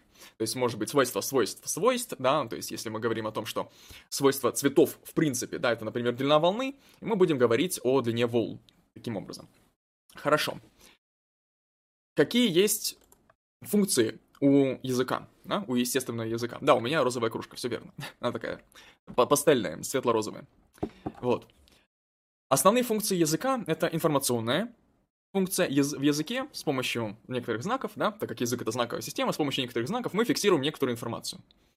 Мы можем в словах, например, фиксировать некоторые понятия, мы можем фиксировать какие-то конкретные индивидуальные объекты, мы можем фиксировать различные свойства, можем передавать информацию, мы можем говорить о чем-то и так далее. Да. Фиксация информации. Знаки, они могут быть совершенно разные. К примеру, фотография — это тоже знак, как ни странно, да? Знак, если что, это некоторый объект, который обозначает некоторый другой объект. Примерно так. Для некоторого интерпретатора. Вот. Следующая функция языка — это коммуникативная. Коммуникативная тут все очевидно. Мы пользуемся языком, чтобы общаться, чтобы передавать какую-то информацию и так далее. Вести какую-то совместную деятельность, например. И еще одна функция языка — это экспрессивная. То есть мы можем с помощью языка выражать наши эмоции. И в чем вообще особенность вот этих вот трех функций? Мы обнаруживаем, да, что с помощью языка мы можем делать совершенно разные вещи. Мы, например, можем выражать эмоции. Да? То есть мы можем употреблять некоторые пропозиции с целью выразить какую-то эмоцию. И в данном случае мы скорее преследовали функцию выразить эмоцию, чем передать какую-то пропозицию. И это нам показывает наглядно, что с языком естественным не все так гладко. Возможно, с ним некоторые проблемы, некоторые нюансы. И об этих нюансах мы поговорим сейчас. У естественного языка есть несколько странных свойств. Да? У него есть некоторые свойства интересные у естественного именно языка. Например, свойство многозначности. Одни и те же слова, то есть одни и те же словесные знаки, могут значить разные вещи. Самый очевидный пример — это амонимы. Да? То есть мы знаем из школьных примеров вот слово «кисть». Кисть может означать кисть руки, кисть для рисования и кисть виноградную. Вот какие вещи я, я добавлю, вот, э, чтобы люди точно поняли, что такое амонимы не только на примерах. Амонимы — это такие слова, которые в своем знаковом в своей знаковой артикуляции абсолютно идентичны. Да, то есть то, как мы их записываем, то, как мы их произносим, а, они одинаковые. Но значения у этих слов могут быть совершенно разные. Да. Как, например, кисть, как, например, лук, как, например, женщина. Ага, именно так. И более того, есть слова, которые не, классифицируют, не классифицируются как амонимы, но произносятся одинаково, а значит разные вещи. То есть одни и те же слова, просто одни и те же слова, значит разные вещи. Например, слово «свет». Слово «свет» можно понимать, например, в физическом смысле, да, как поток фотонов. Свет можно понимать в бытовом смысле, как ну, какое-то освещение, да, какой-то луч света. Свет можно понимать в каком-то мистическом смысле, как некоторое обогревающее, какое-то озаряющее энергию какую-то, да, из космоса со спутника. То есть одни и те же слова могут значить разные вещи. Вот запомните это внимательно, это одна из самых главных проблем, в общем-то, Э, языка, из которой следует один из законов логики, к слову. Второй, второе свойство языка — это, значит, грамматическая неоднозначность. Ну, по крайней мере, в русском такое есть. Это не очень распространено, меньше распространено, чем предыдущий пример, но тем не менее. Вот в учебнике логики дается такой пример. Любовь знает весь курс. Весь курс. А, мы можем как понять это высказывание? Любовь, предположим, это женщина, которую зовут Любовь. Да? Есть такое имя русское. Любовь знает весь курс. Мы можем понять это как женщина-любовь, она знает своих однокурсников. Да? Или мы можем сказать, что весь курс, то есть все однокурсники знают эту женщину-любовь. Правильно? То есть тут синтактически, грамматически все верно написано, но из-за этой грамматической неоднозначности мы немножко путаемся в значении этого суждения. Это следующая проблема естественно, естественного языка. И есть Я три... бы даже добавил с этим примером про любовь. Э, любовь знает весь курс, оно может также означать, что любовь, она выучила курс за семестр, и да. она знает весь курс не как количество людей в аудитории и тех, которые с ней учатся, а курс как совокупность знаний за семестр. То есть любовь знает весь курс по анатомии. Да, например. да, э, совершенно верно. вот. И третье свойство естественного языка — это семантическая замкнутость. Вот помните, мы говорили с вами об объектном языке и, и о метаязыке, да, о том, что мы с помощью метаязыка объясняем какие-то вещи на уровне объектного языка. К примеру, мы с помощью естественного языка объясняем, как работают шахматы. Так вот, семантическая замкнутость — это такое свойство естественного языка, при котором стирается немножко граница между метаязыками и объектными языками, что дает возможность для формулировки парадоксов. Например, самый известный парадокс — это парадокс лжеца. Да? Он звучит следующим образом, вы его все знаете, да? оно звучит так. Это высказывание ложно. Так звучит парадокс лжеца. Если это высказывание ложно, то как бы оно истинно, вот если оно истинно, то оно ложно. А, вот такая тема происходит. Когда мы, в общем-то, смешиваем мета-язык и объектный язык, то есть эм, разные уровни о которых мы говорим. И прежде чем я скажу, что из этого следует, я э, хочу сделать маленький комментарий. Был, э, сообщ... Было сообщение в чате типа «рациональное мышление уга-буга». я напомню, что логика — это нормативная дисциплина о формах, законах и приемах интеллектуальной, то есть рациональной познавательной деятельности. Да? Кстати, объясню, почему нормативной. Потому что логика нам объясняет, как мы должны мыслить в познавательном процессе, чтобы получить адекватные знания. Ну, или истину, да, если Ну, или истину, да, просто вопрос в том, как мы определяем истину. Ну, в общем-то, да, можно сказать, истинные знания. Ну, просто знания какие-то. Хорошо.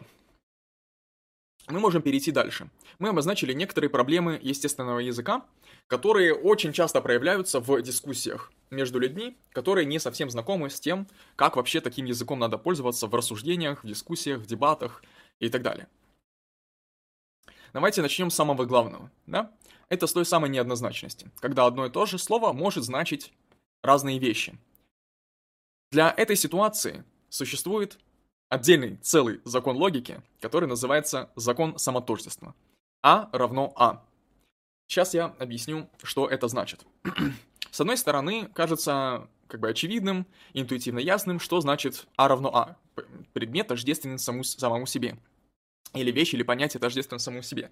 Зачем вообще об этом говорить? А говорить об этом надо, потому что, употребляя слова, называя какие-то предметы, мы можем не вполне ясно отдавать себе отчет о том, как мы используем эти слова, и использовать одни и те же слова, которые, по идее, должны значить один предмет, для обозначения разных предметов. Поэтому и существует такой закон, чтобы мы могли в дискуссиях ясно и четко определиться с тем, о чем мы говорим. И это самое главное вообще в логическом рассуждении. Это самое главное вообще в рассуждении и в дискуссии. Понять, о чем мы говорим.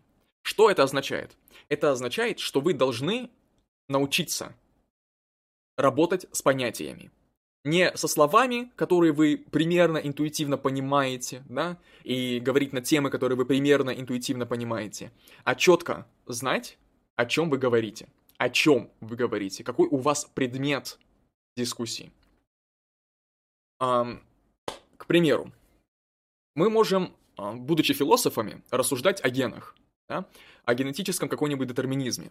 Но мы можем также не вполне ясно понимать, что такое гены. Мы, может быть, слышали на уроках биологии, в школе там и так далее, или из каких-нибудь передач о том, что такое ген, но мы понимаем это примерно. Да?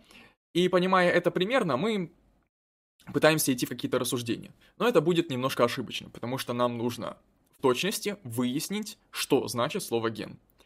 обратиться к биологии, а, обратиться к каким-то другим эм, сведениям, да, и выяснить, что такое кен. Или, например, другая ситуация. Вот эмотивисты говорят, что моральные высказывания выражают наши эмоции. А эмотивисты вообще отвечают нам на вопрос, что такое эмоции? Вообще, что мне понимать под словом эмоции? Не могут ли они вот вольно использовать слово эмоции так, чтобы подставлять то, что им выгодно для меня? Угу. Это первый случай. Второй случай, когда мы ведем какие-то рассуждения, используя какие-то определенные слова, например, я не знаю, справедливость. А, и мы не следуем закону самотождества, мы не знакомы с принципами рассуждения, мы можем сначала использовать справедливость в одном смысле, а потом резко в другом смысле. То есть сначала мы используем справедливость, как, например, а, карать, значит, преступников, потом мы используем справедливость как, например, форму социального равенства, да, или, например, каких-то льготных вещей. Мы просто в разных значениях употребили это слово в одном предложении. И для человека, который не привык работать с понятиями, который имеет примерное интуитивное понимание, например, слова справедливости, такие переходы, они могут являться и казаться не совсем очевидными. Да? У него может быть примерное интуитивное понимание того, что такое справедливость, и так как оно примерно интуитивное, оно не проработанное, оно может быть противоречивое да, при попытке это обозначить.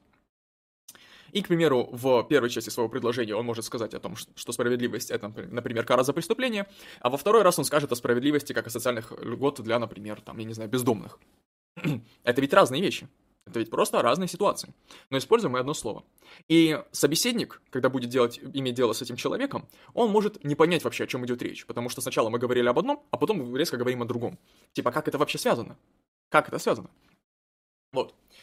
И поэтому нам принципиально важно уметь работать с понятиями. Да? А как мы можем работать с понятиями так, чтобы нам было легко, да, чтобы это было эффективно? Мы должны уметь давать понятиям определения. Мы должны давать понятиям некоторые, некоторые раскрытия, да, мы должны их раскрывать. Мы должны говорить, какими свойствами должен обладать предмет или ему достаточно их обладать какой-то какой объект, да, чтобы он входил в это понятие. Нам нужно это четко понимать. К примеру, к примеру, вот мы говорили сегодня о цветах, да? Типа, цве- э, все цветки являются растением или что-то такое. Слово «цветок» мы можем понимать по-разному. Слово «цветок» мы можем понимать как искусственный цветок, как, э, например, просто цветок такой красивенький, который растет у нас в горш- горшочке на, на подоконнике и так далее. Но когда мы занимаемся дискуссией о цветах, мы должны сказать, о чем мы говорим, о каком цветке мы говорим. Потому что мы можем сказать, с точки зрения биологии, цветок — это, значит, некоторый орган растения, который там обладает такими-то, такими-то свойствами, и формируется там вследствие оплодотворения растения. Что-то такое. Это одно дело. Также мы можем сказать на бытовом уровне. Мы можем дать такое определение. Цветок — это, значит, некоторый предмет, который выглядит так-то, так-то и так-то. И мы обозначили цветок уже на таком простом уровне, и в этой ситуации мы под словом цветок можем понимать также искусственный цветок. И понимая цветок как набор внешних характеристик, мы можем проводить дистинкцию, говорить естественные цветки, искусственные цветки. Да? Потому что мы понимаем цветок в функциональном смысле как предмет декора. Поэтому, когда мы занимаемся рассуждениями, мы должны четко осознавать, о, о чем мы говорим, и иметь возможность, способность дать определение.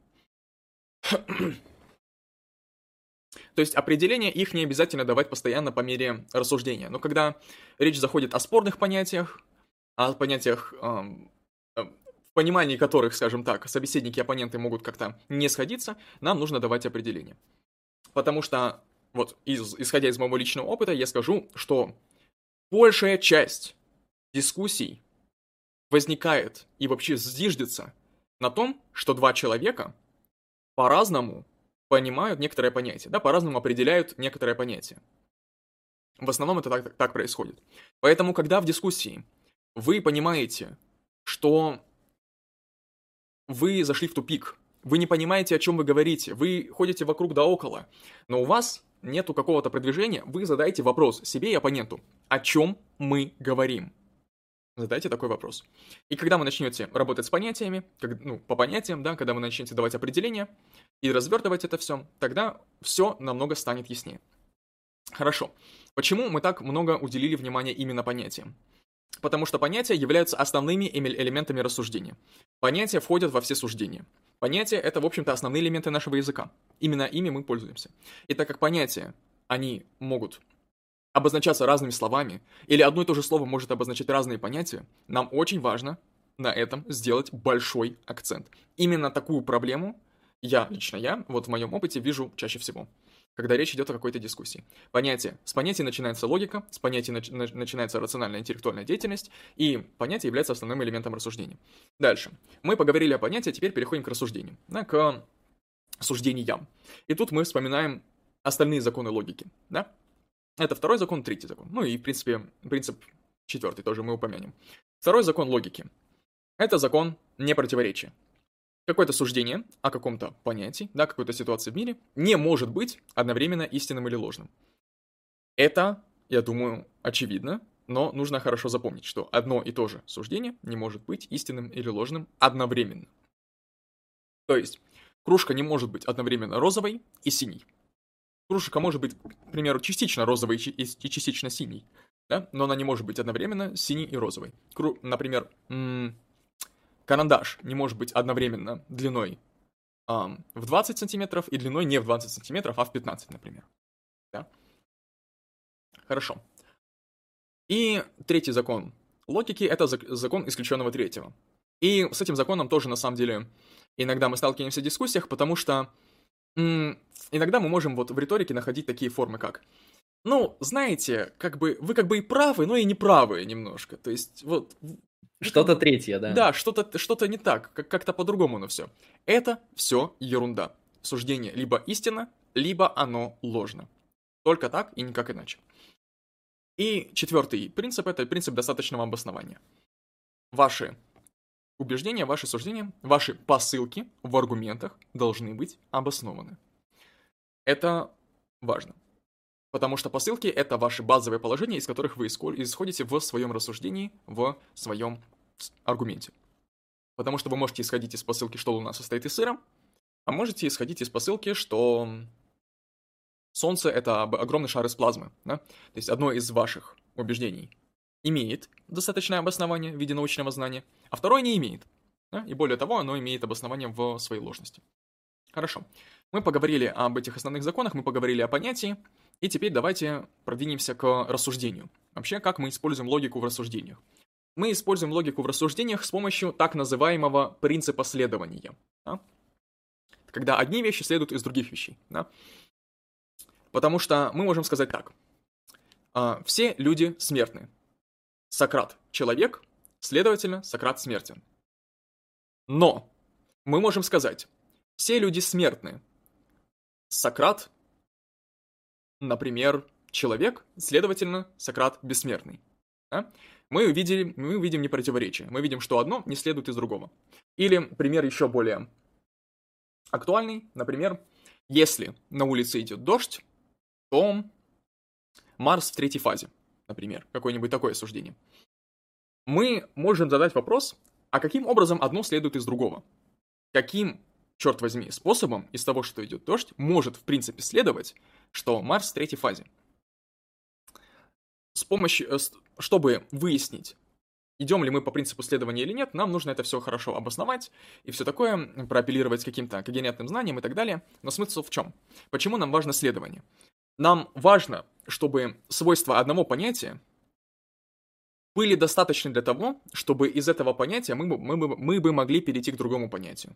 То есть, если у понятия человек есть свойство смертен, нам этого свойства достаточно, чтобы сказать, что Сократ смертен, если он является человеком. Да? Мы тут видим связку некоторую.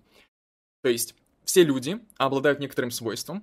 Сократ обладает свойством быть человеком, то есть он по принципу следования привязан к людям, да, то есть мы это можем выразить в виде импликаций. Если Сократ, то человек, как-то так, да. И по принципу следования мы говорим, что если Сократ человек, то Сократ, соответственно, смертен. Потому что быть человеком означает быть смертным. Принцип следования, он очень важен, он, в общем-то, принципиален в логике, он принципиален в рассуждениях, и он является, в общем-то, основой всякого логического мышления. В общем-то, мы подошли к двум основным китам в логическом рассуждении. Это работа с понятиями и с определениями, и это логическая последовательность. Да?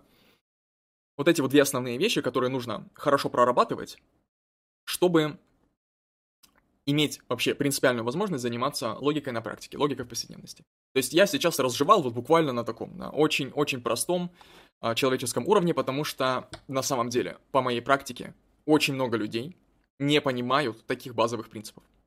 Это действительно есть.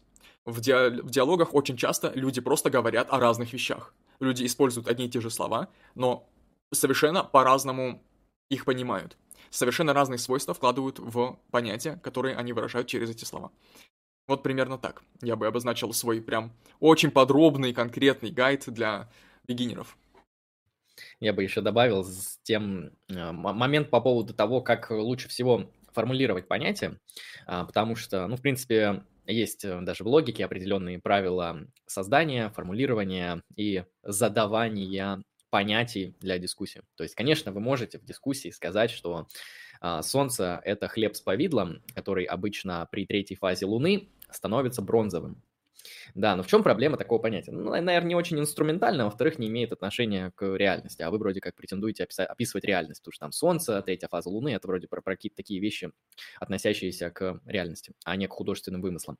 И в этом плане а, важно еще следить за тем, каким образом вы формулируете понятия, если они не касаются какого-то сверхабстрактного уровня. А, то есть лучше всего вам делать это по принципу выделения необходимых и достаточных условий какого-то объекта, если это возможно. А, то есть э, чаще всего, если эта дискуссия не философская, это не очень сложно сделать. То есть довольно просто выделить необходимые и достаточные условия дивана, довольно просто выделить те же самые условия для автомобиля или для грузовика, как вида автомобилей и так далее. Да, сказать, например, что автомобиль – это транспортное средство, имеющее двигатель внутреннего сгорания, предназначенное для а, ну, в принципе, это содержится в а, том слове, которое я уже вставил, да, средство передвижения. Поэтому, в принципе, а, Автомобиль – это транспортное средство с двигателем внутреннего сгорания, либо каким-то аналоговым электрическим а, двигателем. В общем, с двигателем. Тут даже еще короче можно сделать. Видите, с кондачка выдумываю. А, что делать, если у вас возникает проблема с дачей определения? То есть, ну, действительно, может быть такое, что там какую-то сложную вещь обсуждаете, и вы не знаете, как дать определение, чтобы выделить необходимые достаточные условия какого-то объекта. А, ну, во-первых, вы можете тренироваться. То есть, э, я когда подобной практикой занимался, знаете, у меня была такая вот практическая э, приколюха, практический навык, то есть я иду по улице с каким-нибудь своим другом, с которым мы общаемся, и мы договариваемся в течение, там, например, 10-20 минут, пока мы гуляем, э, давать определение тем словам, которые мы встречаем на улице. Ну, например, идем мы, и тут троллейбус, и кто-то из нас должен дать определение троллейбусу, то есть дать его необходимые достаточные условия. Да? Потом идем, идем, и хоп, булыжник. И мы должны дать определение булыжнику. Ну и, в принципе, такая вот интересная ментальная гимнастика очень помогает. Если у вас возникают сложности с тем, чтобы самостоятельно дать определение, а, есть такая вещь, как профессиональные словари да, то есть словарь это то, что может вас подвинуть к тому, чтобы успешно, ну или плюс-минус успешно э, определить какую-то вещь, да, если вы не знаете, что такое ген, откройте современный, обновленный академический словарь э, генетики, да, или биологии, или что там еще гены изучают. Ну, в общем, да, посмотрите какое-то определение гена, и потом уже с ним работаете. Поэтому дача понятия, она очень важна. В этом плане старайтесь выделять необходимые достаточные условия того или иного объекта, чтобы его определить, то есть дать ему понятие. Поэтому Я... живите потом и по понятиям. Да. да, живите по понятиям. Я, пока ты говорил, мне пришел пример с принципом следования. Очень-очень-очень наглядный. А, потому что часто мы можем слышать и в дискуссиях, и, например, на стримах у интеллектуальных людей, что в смысле? Так это ж, блин, не следует из этого. То есть, как ты вообще-то говоришь? Одно не следует из другого. Вот такую критику мы можем слышать. А что она вообще означает? Потому что мы же должны тоже уметь пользоваться этим, да? Мы тоже должны указывать на то, что из одного может и не следовать другое, да? Вот. Возьмем такие ситуации. Мы говорим, если идет дождь, то асфальт мокрый. И возьмем второе высказывание, если идет дождь, то луна круглая. Первое высказывание. Если идет дождь, то дорога мокрая или асфальт мокрый. Как мы это... Как мы объясняем, что одно следует из другого? Мы говорим, дождь – это ситуация, когда из облаков падают капли воды. Мы даем определение дождю. Падают капли воды. Капли, они падают, то есть они сверху вниз не извергаются. Они падают и в конечном счете заканчивают свое падение, правильно? То есть если что-то падает, оно рано или поздно упадет. Капля упала. капля воды, да, она содержит в себе воду, а вода — это то, что делает мокрым некоторые предметы. Асфальт входит в число предметов, которые становятся мокрыми при соприкосновении с водой. Асфальт сделался мокрым. Мы увидели, что из свойств дождя, то есть продуцировать воду, из, из свойств воды делать вещи мокрыми, следует... А, из свойства асфальта становиться мокрым при, при встрече с водой, следует, действительно, что это суждение, оно последовательно. Что из дождя действительно следует мокрый асфальт. Да. А теперь мы попробуем как-то связать второе суждение. Да? Из того, что идет дождь, следует, что Луна круглая. Um, из чего следует, что Луна круглая, например, да? Что значит Луна круглая? Луна имеет, например, шарообразную форму, да? Это следует из наших наблюдений о Луне. Окей. Мы так обозначили. Из наших рассуждений о дожде никак, никаким образом не следует что-то о Луне. Это вообще не связанные вещи. Мы обнаруживаем, что мы говорим просто о разных понятиях, о разных вещах, свойства которых не пересекаются, не накладываются друг на друга. Таким образом, мы можем сказать, что если в рассуждениях речь идет о разных вещах, то одно суждение может не следовать из другого. Примерно так. Истинно так. Там, по-моему, донат пришел, пока ты говорил. А, да, пришел донат, сейчас зачитаю. Так, так, так, так. Так. Спасибо большое за донат. Сейчас зачитаем. А, мистер Ву, 30 рублей, спасибо большое.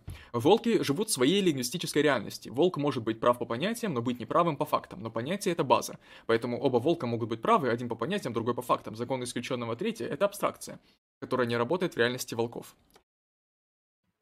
Прекрасный комментарий. Я добавлю так, что в реальности волков много чего не работает, но есть вещи, которые работают только там. Например, ло, э, эти, там могут быть истины, ложные суждения. То есть, например, для волков может быть очевидно э, то, что суждение круглый, круглый квадрат, оно одновременно истинное и ложное, и они с этим живут. То есть для волков может быть правдой истинные проти, эти противоречия.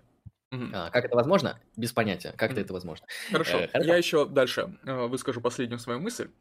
Каким образом научиться логически мыслить, логически рассуждать и так далее? К сожалению, только через практику. Да, ну сначала вы узнали, что такое логически мыслить, что такое логически рассуждать, то есть познакомились с теорией, и ваша задача научиться этому на практике. Да, желательно иметь какого-то товарища, какого-то наставника, который уже знает, что это такое, уже умеет, чтобы понять, ошиблись вы или нет где-то в своей практике. И начать это практиковать, потому что э, логическое рассуждение это навык. Навык, который необходимо развить, и навык, который необходимо поддерживать. И такие вот очень короткие рекомендации, как это, в принципе, можно попробовать сделать. Да? В диалоге очень сложно бывает вот прям с наскоку, сходу за всем этим уследить, за всеми своими мыслями, за предполагаемыми мыслями собеседника и так далее. А вы попробуйте сделать так. Вот если у вас есть какая-то позиция по какому-то вопросу, например, там, блогер А говорит, там, эм, ну, какое-то высказывание высказывает, высказывание Б, например. А вы говорите, нет, это высказывание ложно. И вы сделаете такое упражнение. Вы откроете, я не знаю, блокнот, заметки, сообщения своему приятелю и постарайтесь крайне последовательно, от одного к другому, крайне обоснованно, расписать, почему блогер Б ошибся, начиная с каких-то базовых посылок или потихонечку спускаясь к базовым посылкам. Блогер Б ошибся почему? Ошибся по факту. Или ошибся, потому что неправильно использовал понятие. Если он неправильно использовал понятие, то почему это так, да? Вы даете определение этому понятию. Или, например, вы говорите, что этого слова есть разные определения.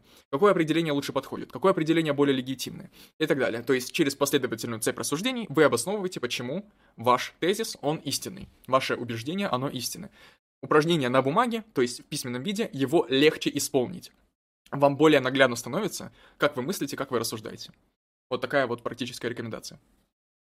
Да, да, согласен. Ну, либо, если вам это сложно, то создавайте со своими друзьями, если они у вас есть, игровые ситуации. То есть э, берите тезис и пыта, э, пытайтесь его каким-то образом обосновать с помощью аргументов.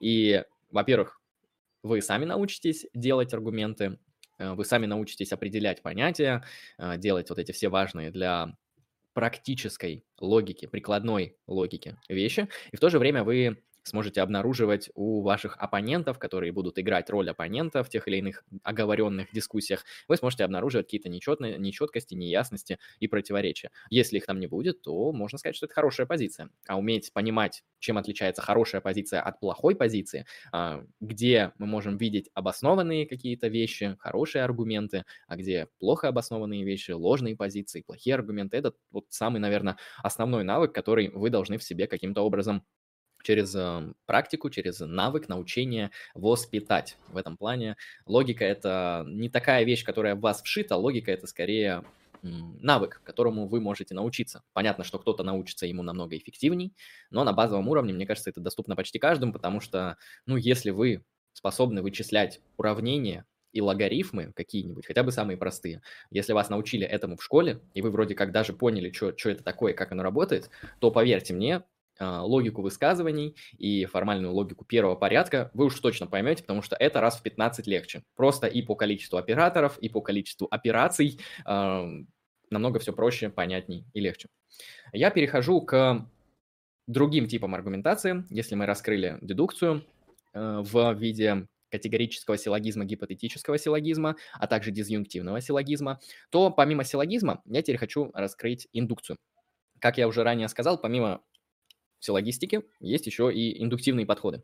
И дело в том, что вообще, в принципе, наверное, большая часть наших суждений, они носят скорее индуктивный характер, нежели дедуктивный. Даже в самой-самой-самой обыденной практике мы скорее пользуемся индуктивными типами рассуждения. Наверное, наша нервная система так устроена, наш мозг так работает, что нам их намного легче воспроизводить, намного легче их понимать и намного проще их обосновывать, чем дедуктивные рассуждения, которые требуют отдельного интеллектуального а, анализа, отдельной интеллектуальной проработки, иногда даже записывания этих аргументов на листок. А, индуктивные аргументы вы можете выдавать с кондачка. А, Причем даже если у вас нет такого навыка, поверьте, он вас сшит уже каким-то образом.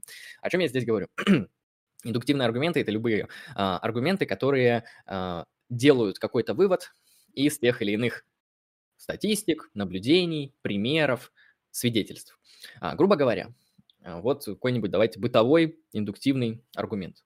Вы сходили на 10 пар к преподавателю X.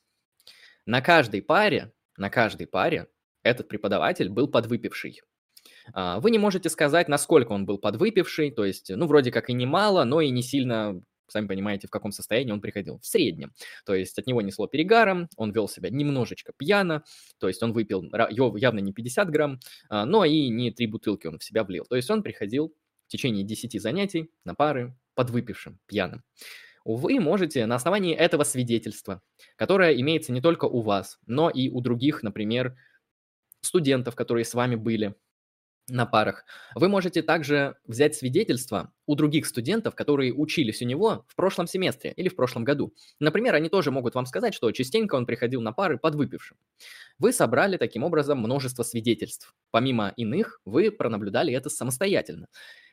Теперь вы делаете обобщающий вывод. Вы делаете вывод, что вероятнее всего на вашу одиннадцатую пару, которая состоится в какой-нибудь там четверг или воскресенье, что вряд ли, он придет подвыпившим.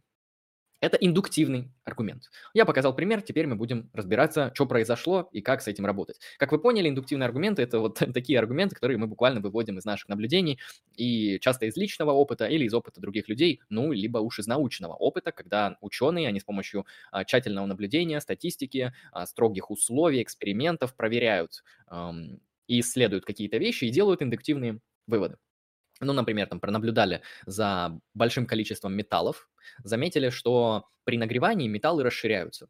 Ну вот там проверили тысячу раз, проверили 10 тысяч раз, а, и можно сделать индуктивный вывод, что, вероятнее всего, все последующие металлы, которые мы обнаружим, они также будут при нагревании расширяться. Это также будет индуктивный вывод. А, и более того, мы можем эту посылку в принципе, обобщить, если у нас очень-очень высокая, качественная и хорошая, никогда не, да, не дающая сбой индуктивная выборка, как, например, с расширением металлом, металлов, мы можем, в принципе, смело сказать, что все металлы расширяются при нагревании. Да, пока не будет найден опровергающий пример. Потому что, ну простите, мы пронаблюдали за миллионами, миллионами разных типов металлов, все они при нагревании расширялись. Поэтому мы пока что скажем, что на современном этапе развития науки, конкретно химии и физики, потому что горение это вроде там химико-физический процесс, что-то там между дисциплинами находящееся. А, все металлы, которые вот мы знаем, они расширяются. Вот если это не так, то, пожалуйста, опровергающий пример. Тогда мы будем уже думать. Как видим, из индуктивных суждений подобного рода а, мы можем делать вероятностные выводы. Да, вероятнее всего, препод придет на пару пьяным. А, в то же время мы можем делать вот такие вот абсолютные выводы с квантором всеобщности. Но чаще всего эти как раз-таки выводы носят а, характер научных законов, естественно, научных каких-то открытий и так далее. И даже, естественно, научные открытия, как мы знаем из истории и эволюции науки, научных парадигм, они в течение истории менялись несколько раз. Перехожу к индукции. Смотрите. Индуктивное рассуждение приводит таким образом к, к вероятностным выводам. То есть и индуктивный аргумент, и дедуктивный аргумент – это аргументы. А, аргумент – это, напомню, то, что мы получаем на выходе через процедуру аргументации, да, через э, там, вывод из посылок. А, хорошо, эти аргументы, эти выводы, они могут быть, грубо говоря, неоспоримыми и необходимыми, и абсолютно истинными, если мы рассматриваем дедуктивный или силлогистический аргумент, да, а истинность этих выводов гарантирована, можно так сказать, то есть она строгая. В отличие от индуктивных аргументов, где истинность вывода вероятностна, и поэтому индуктивные аргументы, они делятся на два типа, на сильные и слабые. Сильные и слабые определяются как раз-таки не какими-то нашими там субъективными переживаниями, а по степени того, насколько он, тот или иной индуктивный э, аргумент, вывод обоснован, да, насколько хорошо он подкреплен, насколько хороша статистика, насколько качественно приведены свидетельства, э, поставлены ли эксперименты, если это возможно. То есть э, вероятностный вывод, да, большая вероятность, малая вероятность, да, отсутствие вероятности и вообще так чего-то подобного. Поэтому сильный, слабый определяется более-менее объективными вещами, строгими, но они зависят от конкретных наук и исследований. Потому что, например, а, социологические эксперименты, они нам дают также какие-то эмпирические, не эксперименты, простите, соци... А сбор социологической статистики.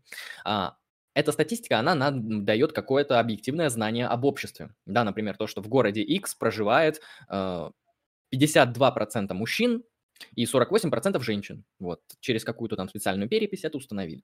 А, вот, мы можем говорить, что этот вывод, полученный статистикой, он высоковероятный, да, потому что статистика качественна. Было опрошено, а, ну, как минимум, не знаю, 90% всех живущих в городе, по крайней мере, а, граждан, да, не, те, не тех, кто там, так сказать, проездом в этом городе, а тех, кто в этом городе прописан. И в этом плане сильность и слабость аргумента может определяться по количеству выборки. Потому что если вы социолог, и вы, например, в вашем городе вроде как по официальной статистике живет 100 тысяч человек, да, а, и один социолог сделал выборку на 100 тысяч человек, ну или, например, не на 100 тысяч человек, а на 90 тысяч человек, и он определил баловые принадлежности этих людей. А вы, как, ну, не самый опытный социолог, сделали выборку по вашему подъезду, то есть сделали выборку на 100 человек. И вы говорите, ну вот в моем подъезде 100 человек, я их пронаблюдал, 98 а, из них были мужчины, вот, и всего лишь две женщины. И вы такие делаете вывод, ну, собственно, а, не только во всем моем доме, большинство живущих в этом доме мужчины, но и во всем моем городе большинство живущих женщин. Вот этот вывод, он будет либо необоснованным, либо слабым, да, то есть мы не можем из такой маленькой выборки говорить о, понятно, заявленных целях социологического исследования по а, полам в том или ином городе. Вы сами понимаете, о чем идет речь. Зависит от того, а, что мы исследуем и о чем мы говорим. И, собственно, Работа индуктивных аргументов, она всегда зиждется на каких-то таких вот синтетических вещах, на наблюдениях, на каких-то часто абсолютно чуть ли не эмпирических объектах. То есть это, как я описал, могут быть наблюдения, да, наш, прямые, наш прямой опыт. То есть вы пронаблюдали какую-то вещь 10 раз, да, препод пришел пьяный. Это могут быть а, какие-то там примеры из истории. Да, например, а, вот я думаю, вы знаете один из самых знаменитых индуктивных аргументов в философии и науке по поводу того, что современная научная парадигма ложная, либо неполная, ну то есть ошибается. А, соответственно, все предыдущие научные парадигмы, их было, как я понимаю, три, сейчас я точно скажу, то есть аристотелевская, ньютоновская и современная, вот это вот э, после Эйнштейна, которая. А, ну, три научных парадигмы, мы сейчас в третьей живем. Соответственно, первые две, они были, если что, ложные. То есть аристотелевская физика оказалась ложной вообще полностью, а, ну, по большей степени. Ньютоновская механика тоже во многих своих местах оказалась ложной. Квантовая физика пока что считается истиной. Но мы, в принципе, можем сделать индуктивный аргумент, раз первые две оказались ложные, то, наверное, и Современная также парадигма является ложной. Как видите, это один из, кстати, на мое удивление, один из самых популярных аргументов в философии науки по поводу того, что современная научная парадигма ложная. А, то есть ран... раньше парадигмы были ложные, ну и современная ложная, ложная. Дело в том, что этих парадигм было всего лишь две. Если бы их было 22, да, там за 2000 лет, то можно было бы сказать, что 23-я, ну, вроде как, вероятнее всего, тоже будет ложная и не, пол. Но если их две, и делать вывод, что третья тоже ложная, ну, простите, на мой взгляд, это как бы аргумент индуктивный, но слабый, он не ложный. Тут нельзя сказать, что он ложный либо истинный. Если не, нарушены какие-то правила следования, то он не может быть ложным. Он может быть либо слабым, либо сильным. В данном случае, на мой взгляд, он абсолютно слабый, потому что 2 – это не выборка нифига.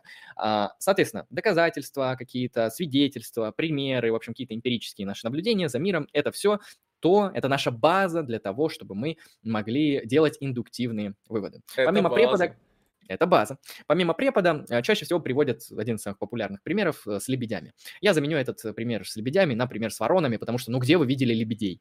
То есть ворон-то все видели, а вот лебеди вообще какая-то редкая фигня, они, они хоть где-то существуют. Так вот, вы решаете узнать, ам, сколько ворон в вашем городе обладают каким цветом. То есть вы хотите сделать эмпирическое исследование, да, цвет ворон в вашем городе. И вы начинаете, вот вышел на улицу, пролетел ворон, вы его как-то там отчипировали, чтобы не перепутать, а, и говорите, вот этот ворон черный. Потом прилетает второй, черный, третий, черный. И потом, например, ваш друг вам помогает, он происследовал тоже 10 воронов, и он говорит, собственно, вот у меня 10 воронов, выборка, тоже все были черные. И вы там еще делаете 10, и того у нас получается выборка 24 ворона. 24 ворона в вашем городе. Происследованы все были черные. Мы можем сделать индуктивный вывод, что 25-й ворон, вероятнее всего, будет также черным. Это будет индуктивный умозаключение, которое основывается на наблюдениях и на ведении статистики в отношении цвета ворон. Примерно так. А, то есть э, здесь не говорится о том, то есть э, истину ли, что все вороны черные. Э, это не так. Говорится лишь то, что вероятнее всего следующий ворон будет черный. То есть вероятностный вывод. То есть индуктивный аргумент, он всегда имеет вот это вот слово в себе. Вероятнее всего x такой-то, или вероятнее всего с большой вероятностью, с малой вероятностью, x такой-то, и так далее. Поэтому э, часто эти вещи их опускают, и люди из индуктивных выводов делают всеобщие выводы, квантра всеобщности им приписывают. Иногда это оправдано, как я описал с научными с научными законами, да, с огромной выборкой исследователей в научной, естественно-научной среде, это бывает оправдано. То есть мы можем, в принципе, сказать, что все металлы расширяются при нагревании. Но вот э, из подобного исследования, которое мы провели с воронами, мне кажется, довольно тяжело будет уже обоснованно э, сказать, что все вороны в вашем городе черные. Нет, скорее всего, вы можете сказать, что 25-я ворона в вашем городе будет та, тоже черная, но не факт. А, примерно так. То есть индуктивный аргумент, он носит вот этот характер вероятностности. Сильные и слабые могут быть. А, соответственно, это один из самых популярных типов аргументации. Индуктивные аргументы не часто используются философами. Вы можете это заметить, что философы, они в основном используют как раз-таки дедуктивные аргументы. Это, наверное, связано со спецификой философии, потому что философия, она как раз-таки ну, не является эмпирической наукой, не является гуманитарной эмпирической областью. То есть в философии эмпирические исследования – это очень-очень-очень маленький процент. Там есть они, это в основном то, что связано с экспериментальной философией и многое другое, но, скажем так, это вообще не основная отрасль философии, и мало ей кто занимается. И в этом плане в большинстве, в большинстве своем философы, они пользуются дедуктивными аргументами, силлогизмами э, и вот такими более общезначимыми э, типами рассуждений. Но Дело в том, что не все люди философы. Многие люди являются, естественно, научными испытателями. Многие люди являются социологами, юристами, политологами. И в этих науках а, чаще всего, конечно же, вам придется применять именно индуктивную аргументацию. Да, там политолог может сказать, а, Советский Союз э, терпел экономический крах, как только с ним происходило какое-то экономическое событие X. А, не только Советский Союз, но и Куба терпела крах, если с ней происходило экономическое событие X а точнее, можно сказать, не экономическая, а политическая, да, например, происходила регуляция рынка, и крах рынка здесь надо тоже, опять же, прояснить, то есть падали экономические показатели. А, и вы можете вот сделать какую-то выборку, например, 20 а, стран, у которых политическое устройство характеризовалось как э, социалистическое, а, их экономические показатели э, при приходе социалистического режима э, падали в какой-то пропорциональной большой сумме, и более того, при других режимах, например, при капиталистических, экономические показатели непрерывно росли, а, вот, кроме там ситуации с кризисом. И вы, в принципе, можете делать какие-то вот индуктивные выводы, что а, вероятнее всего, да, соци... а, чисто вот на уровне такого исследования политологического, социологического, экономического, вероятнее всего, социалистические режимы и их политические программы приводят к тому, что в них э, экономика подвергается краху. Например, это уже отдельный, конечно, кейс для исследования, я просто привожу, как мы можем рассуждать а, и так далее. То есть индукция, она постоянно применяется вот в таких вот более-менее эмпирических науках, где, конечно, идет речь о фактах, о свидетельствах, о статистике, о чем-то наблюдаемых. Поэтому индукцией тоже пользуйтесь, очень важная вещь. Помните, что индукция бывает сильная, слабая. Смотрите, если человек обобщает, если он делает, приписывает квантор всеобщности индуктивному суждению, то есть говорит, все социалистические режимы, даже все будущие, все прошлые, они всегда приводят к краху экономики. Смотрите, насколько он это делает обоснованно, на, на чем он основывает свою теорию, почему это так, а не иначе. То есть в этом плане это всегда спорная вещь. А, индукция. И третий тип рассуждения, который последний, и он будет не самым длинным, потому что индукцию стоит пошире разъяснить, чем последний тип рассуждений. А, он просто не самый частый, но он тоже важный. Это абдукция. Абдуктивный тип рассуждений, он подразумевает, что вы при решении какого-то вопроса и какой-то задачи, такого тоже либо теоретического характера, либо прикладного характера в дебатах или еще где-то, вы на ту или иную проблему, то есть перед вами встает вопрос. А, ну, давайте сразу воткнем какой-нибудь такой вопрос. Вы вышли на улицу, а земля на улице мокрая, и вы принимаетесь за исследование. Как же так? Что произошло? С чего нужно начать? Нужно с предложения гипотезы. А абдукция, запоминайте, это методология того, по какому принципу мы отбираем наилучшую гипотезу. Этот принцип называется принцип наилучшего объяснения. То есть, грубо говоря, абдукция – это такой метод а, аргументации и вообще работы с мышлением, с обоснованием, с научным исследованием, а, благодаря которому мы при ответе на тот или иной вопрос или на ту или иную проблему подбираем наилучший тип объяснения происходящего. То есть мы предлагаем наилучшую гипотезу. Давайте теперь поработаем с нашим примером. Почему на улице земля мокрая? Я предлагаю несколько гипотез. Первая гипотеза.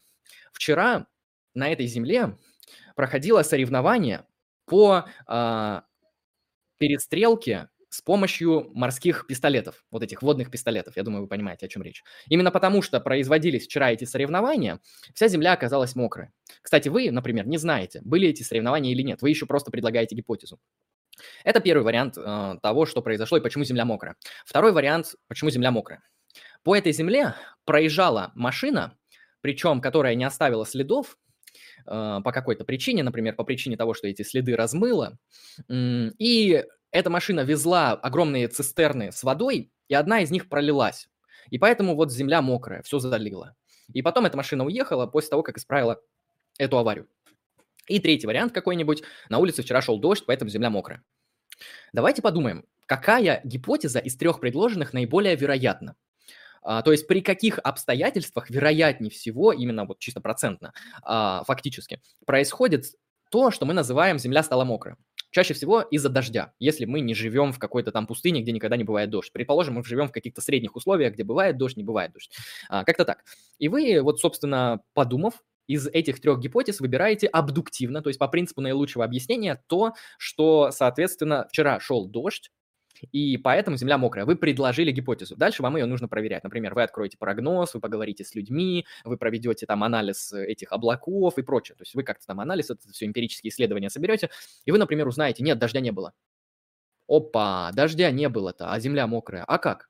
Ну и значит, вы идете проверять вторую гипотезу, наиболее вероятная. Дети э, в вашем дворе решили устроить соревнования, так как тепло, лето, э, там, этим детям купили вот эти морские пистолеты, и они вот неожиданно решили их проверить. Из-за того, что они целых там 5 часов перестреливались водой, соответственно, вся земля оказалась мокрой. Да, они еще перекидывались друг друга шариками с водой, то есть, ну, такая вот настоящее водяное побоище оказалось. И вы такие, хоп, проверили и узнали, что вот эта гипотеза оказалась истинной. То есть абдукция – это некоторый принцип, по которому мы отбираем наилучшие гипотезы по принципу наилучшего объяснения. Да?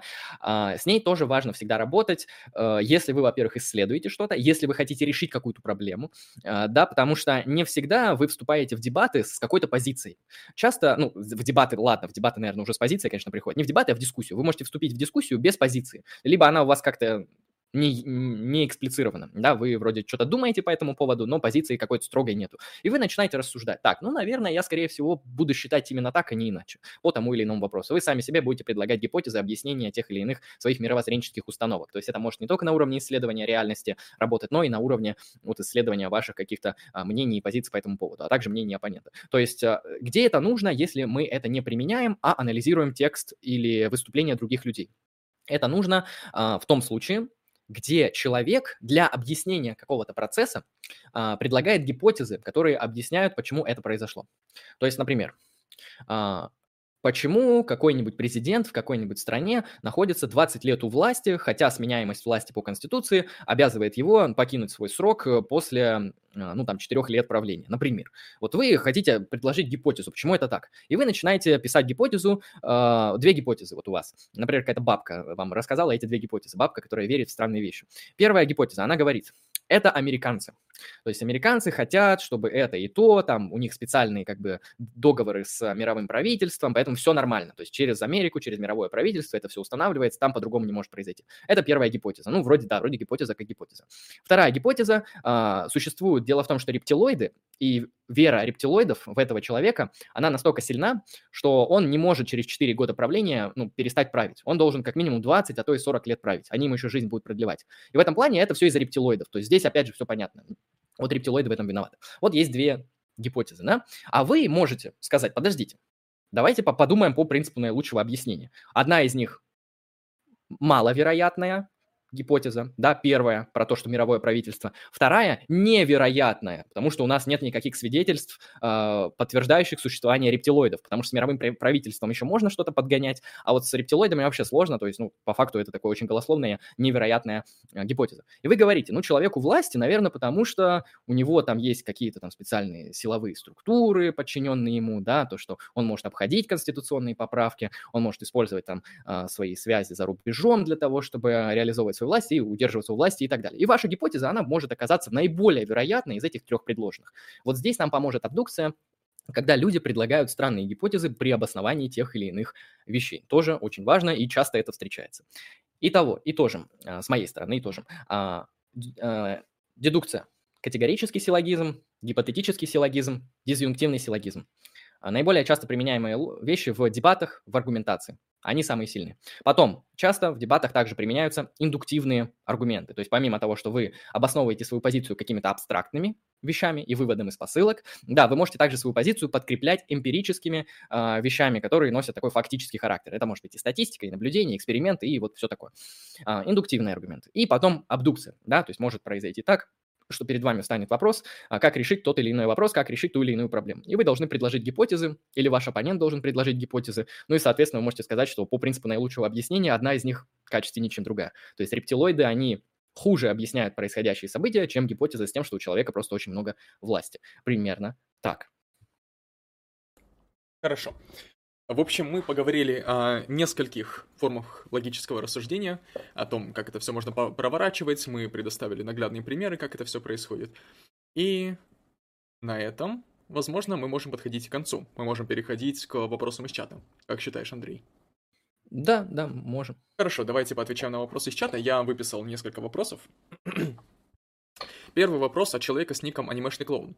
А вы будете делать обзор на кринж-пост Шадова про логику?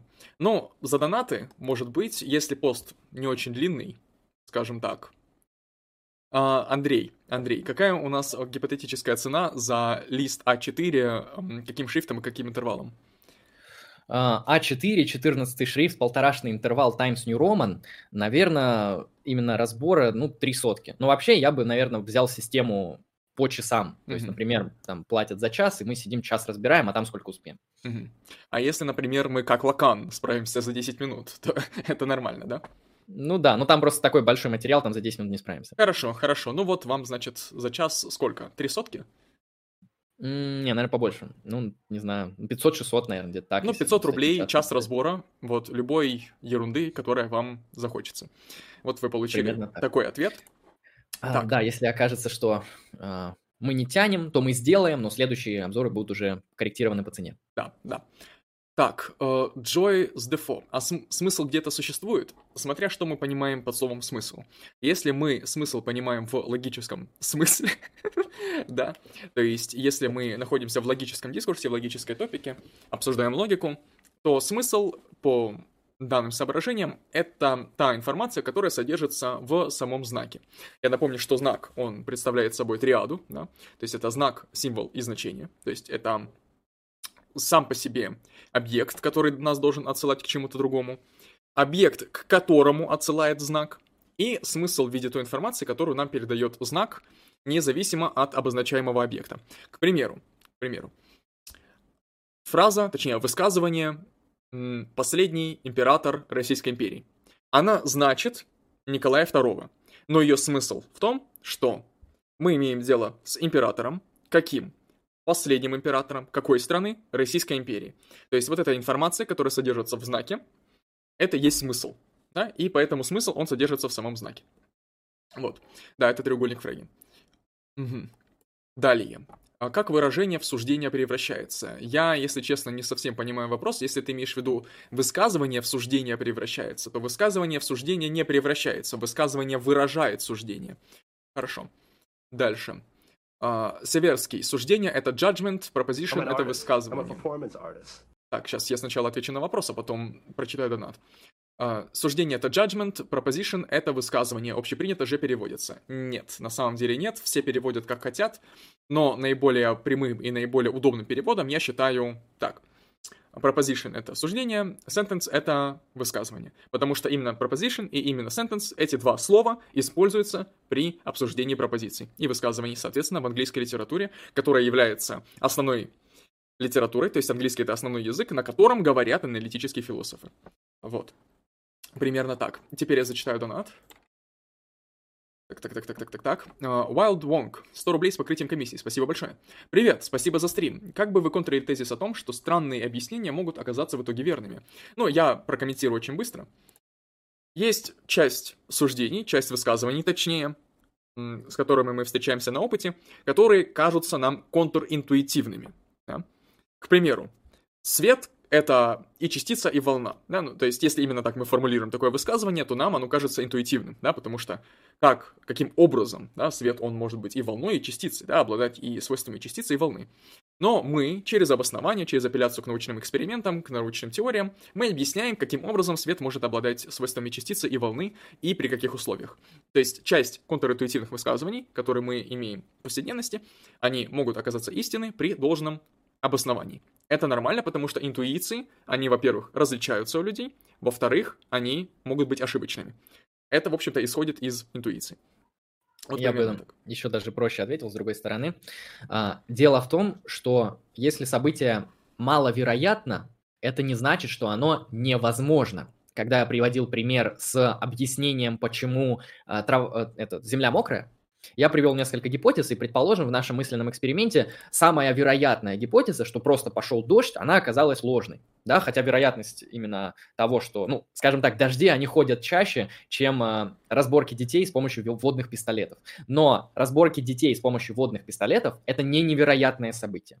А, то есть просто так произошло, что вот малая вероятность, она прокнула, а большая вероятность не прокнула. То есть если что-то высоковероятно, не значит, что это стопроцентно. Если что-то маловероятное, не значит, что оно невероятно. Вот это просто теория вероятности, тут довольно все просто. Хорошо. Следующий вопрос, точнее даже не вопрос, а кейс из чата, который я хочу обсудить. В общем-то, дорогие зрители в виде анимешного клоуна там и еще кто-то обсуждали суждение про кошку, которая находится в комнате. Может ли кошка находиться в комнате частично? Или, например, может ли находиться в комнате половина кошки, и суждение «кошка находится в комнате» будет истинным? Каким образом я бы порассуждал на эту тему. Да, вот здесь мы как раз таки подходим, точнее, возвращаемся к тому, что я описывал, как проблема постановки понятия и определения. Как мы определяем кошку? Хорошо. Мы можем определить кошку биологически, да, через, например, вид естественный, но мы скажем чуть в более наглядном, чуть в более бытовом смысле. Мы можем сказать, кошка – это живой организм кошачьего вида. Да? Тогда мы говорим, что если в комнате находится любая кошка, которая в этот момент является живой, она может быть без рук, без ног, половина, но если она живая, то в комнате находится кошка. Если в комнате находится нога кошки, хвост кошки, там яичко кошки, мы говорим, что в комнате находится часть кошки, часть организма кошки. Но эта часть, она не живая, она как бы мертвая, поэтому... Да, с, даже если окажется так, что эта часть живая, это все равно не кошка. Угу. Да, именно так. Вот, таким образом я показал, каким образом через... Извините. Каким образом через... Заруинил всю катку. Каким образом через... Каким образом через рассуждение о понятиях можно прийти к выводу, если кошка в комнате. гимнософист. Если дохлая, то уже не кошка. Ну, если мы используем данное определение, то нет, кошки нет, потому что это будет мертвый организм кошачий. Если мы Да, говорим... это будет труп кошки. Да, это будет труп Кошки кошки. уже нету. Есть такое. Вот, то есть наша задача тут определиться, что мы понимаем под кошкой. Если мы понимаем целостный организм, или живой организм, или живой и мертвый, не обязательно целостный. Если так, то нам нужно его определить. А, любая ли часть кошки будет кошкой, да, или кошка это все-таки совокупность целая, да, каких-то частей своих и так далее. Нам нужно с этим определиться, как мы с этим будем работать. Хорошо. Следующий вопрос. Смысл и значение читали? Сложно или книжонка? Это, видимо, Фреги. Смысл, о смысле и значении. Да. Ну, это не книга, это статья небольшая. Статья, да. Я читал, работа очень простая, очень понятная, довольно очевидная. Э, В принципе, то, что пересказал Алексей, объяснив, что такое смысл, что такое значение и что такое знак, а, то есть тот самый треугольник Фреги, хотя он вроде как его не рисовал, это потом изобрели для удобства. В этом вся суть данной статьи. То есть э, там чуть-чуть, конечно, более широко и обоснованно это расписывается, но по факту ничего сложного там нету. Хорошо. А, Следующий тоже не вопрос, а кейс. Epic Troll, да? В 21 веке не все матери являются женщинами. По поводу как раз-таки того примера, который ты привел, что если мать, то женщина. Сейчас я, опять же, на примере покажу, как мы можем об этом рассуждать. Мы можем рассуждать о слове «женщина» с, по крайней мере, двух точек зрения. Мы можем говорить, что женщина — это биологический пол. В таком случае а, наша, наш аргумент, да, наша посылка, если мать, то женщина будет истинной, потому что только биологическая женщина может быть матерью. Это мы выяснили. Если мы понимаем пол как гендер, как социальную роль, как социальный пол, да, в таком случае наша посылка, она будет ложной, потому что я могу сказать, я женщина, я там накрашусь, там отращу волосы, буду ходить в женской одежде, вести себя как женщина, и в то же время я не смогу рожать людей, скажем так, по биологическим предпосылкам. В таком случае, да, этот аргумент будет ложным. Хорошо. То есть вопрос в том, как мы понимаем слово «женщина». И именно этот вопрос, вопрос понимания, да, вопрос понятия, о каком понятии мы говорим, его стоит поднимать в первую очередь, когда мы сталкиваемся с такой спорной ситуацией. Хорошо. А, Epic Troll. А в чем вы видите смысл развития формальной логики, если очень мало ин- инструментарий формальной логики используется на практике? Ну, Иван я с двух отвечает. сторон могу ответить. Мгм. А, ну, Во-первых, вот эти все математические дисциплины, они не носят прикладной характер. То есть теоретическая математика, она нужна ради себя, так же, как и философия. Она просто ценна сама по себе. А, Она не ценна для чего-то другого, хотя у нее есть прикладные следствия. Можем сказать так, что математика, она просто исследует, исследует, вот изобретает новые формы. Я вам еще не говорил про неклассические логики, да, там модальные логики, деонтологические логики, деонтические, по-моему, неправильно сказал.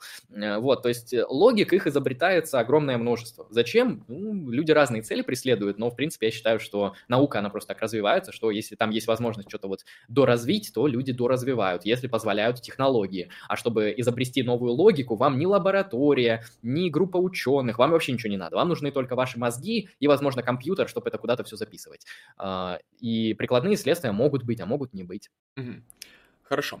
Эм, Epic Troll. Ну, эсперанто тоже искусственный язык, или ме- межславянский, например, или я не так вас понял. Смотри, если эсперанто — это язык, искусственно созданный с определенной целью, то это искусственный язык. Тут все понятно. Но мы можем пофантазировать о некоторых следствиях, да? Потому что эсперанто — это язык, который претендует на функциональное место естественного языка. И у естественного языка есть еще одно интересное свойство, которое, в общем-то, следует из его естественности. Он видоизменяется. И если людей обучить эсперанто и пронаблюдать, например, в течение многих поколений, как общаются люди, живущие в сообществе, в котором распространен язык эсперанто, то мы можем обнаружить, что этот язык видоизменился, и, в общем-то, он может перейти в состояние естественного, потому что видоизменяется естественным путем. Как-то так. Искусственные языки, они буквально формируются, формулируются искусственно. К примеру, письменность, да, грамматика письменная. В ней есть четко установленные правила. Эти правила, они естественным образом не видоизменяются. Их могут видоизменить люди из специальной какой-то комиссии, вероятно. Или, например, математика. Математика тоже, естественно, не видоизменяется, она изменяется по математическому консенсусу. Как-то так. Идем дальше. А, ну и на этом вопросы из интересных у меня закончились, по крайней А мере. я я... интересный. А, Какими методами расследования пользовался Шерлок Холмс? Илья Бобров спрашивает. А смотри, Шерлок Холмс, он пользовался двумя методами. Это индукция и абдукция. А, То есть Шерлок Холмс, он собирает чаще всего в своих как бы расследованиях огромное количество точечных данных, свидетельств, наблюдений, статистика, хотя я не помню, апеллирует он к статистике или нет, он куча этих данных собирает и делает какой-то вероятностный вывод. Так как это художественное произведение, то его вероятностные выводы всегда попадают. Гениально. Что может было придумать еще легче?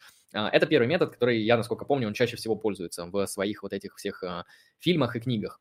А, второй метод, который тоже часто замечают у Шерлока Холмса, это абдукция. То есть происходит какая-то ситуация, и Шерлок Холмс начинает выдвигать гипотезы.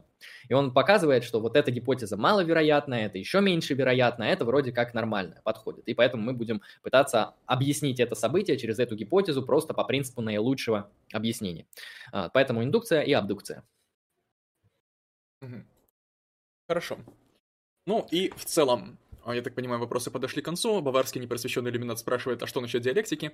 Ну, я боюсь, что, чтобы ответить на этот вопрос, нужно не то, что отдельный стрим посвятить диалектике, но целый, наверное, курс лекций. вот. Я, И на самом деле, за нас это уже все сделано. Я скажу просто, что диалектика — это антология, это про то, как мир устроен. А логика, она не про то, как мир устроен. Угу. Хорошо, замечательно. В общем, если подходить к концу, то можно сказать так. Мы постарались вам объяснить на пальцах довольно просто и подробно, как раз именно так, как заявлялось в запросе нашем на сегодняшний подкаст, что такое логика, зачем нужна логика, то есть ее актуальность, какие-то прикладные аспекты логики, как не подходить, какие есть операторы в логике, какие есть законы в логике, какие есть способы рассуждения? И так далее. Естественно, за более подробной, качественной, научной информацией строгой, вот, добро пожаловать в учебники логики. Есть замечательный учебник. Что-нибудь. Mm-hmm потому что вам полюбаться нужно будет идти их читать, без, без этого вы ничего никогда не поймете. Даже если вы пять раз переслушаете этот подкаст, то все равно надо будет идти читать учебник, потому что учебники намного больше, и там с картинками. А, примерно так. Смотрите, учебник э, Бачарова, э, МГУшный, он, по-моему, называется «Введение в логику» как-то так. Найдете, он в интернете есть, один из топовых. Э, там причем раскрывается и то, что описал Алексей в виде того, как формируются у нас понятия. Там описывается логики разных порядков, да, а, нулевого, первого порядка, даже второго порядка. Там описываются не классические логики, если вам это интересно, да, модальные логики, а, логики долженствования и так далее. То есть там это тоже есть, очень много информации, очень много всего интересного, а, поэтому этот учебник э, вы можете листать. Если вам интересно только предикатная логика первого порядка, просто листайте на ту часть учебника, которая посвящена предикатной логике первого порядка, и все, не парьтесь. Да, как-то так. В общем, на этом мы можем заканчивать. Еще раз спасибо уважаемому человеку, донатеру, который заказал этот подкаст. Если я сейчас в очереди найду и скажу этот никнейм, нет, никнейм не скажу, но, в общем, ты знаешь, что о тебе идет речь. Спасибо за данный подкаст. Интересно, а, в общем, надеюсь, тебе было. Вот, и что-то понятно, надеюсь, тебе тоже было. В общем, да, напоминаю, что за определенную сумму вы можете запросить у нас подкаст по интересующей вас теме. Вот, если что, ссылка в описании и на разновидность услуг, и на донаты, дорогие зрители. Сегодня тоже было несколько донатов. Спасибо тем, кто донатил. Спасибо за вопросы, за комментарии. А, спасибо за участие интерактивное в нашей беседе, за обсуждение активного, является ли часть кошки кошкой. Да. И, в общем, за вашу вовлеченность. А, и на этом, я думаю, мы можем заканчивать. Истинно так. В общем, познавайте логику, не забывайте про занятия диалектикой и развитие социализма в России и в других странах. Это очень важно. Маркс не зря все это написал. То есть логика была нужна, чтобы создать диалектику, а диалектика для того, чтобы совершить коммунизм. В этом плане пока что движемся правильно. Шутка. А, спасибо большое за внимание, спасибо за донаты. Подписывайтесь на наш канал, если тут есть новые зрители. Заходите в наш сервер в Discord, заходите в нашу, в нашу конференцию в ВКонтакте. Все ссылки вы найдете в описании. А, если вам нужны какие-то там личные, частные вопросы, связанные с тем, что вы хотите там задонатить или что-то подобное, пишите либо мне в личное сообщение, либо Алексею в личное сообщение. Наши контакты вы можете найти в нашем паблике ВКонтакте, ссылка в описании. Всем спасибо за внимание. Это был подкаст по прикладной части логики. С вами был Андрей Андрей Лемон. Алексей. Всем спасибо за внимание. Просвещайтесь, становитесь умней, разносите людей в дебатах по мере возможностей. Спасибо за внимание. Всем удачи и всем пока.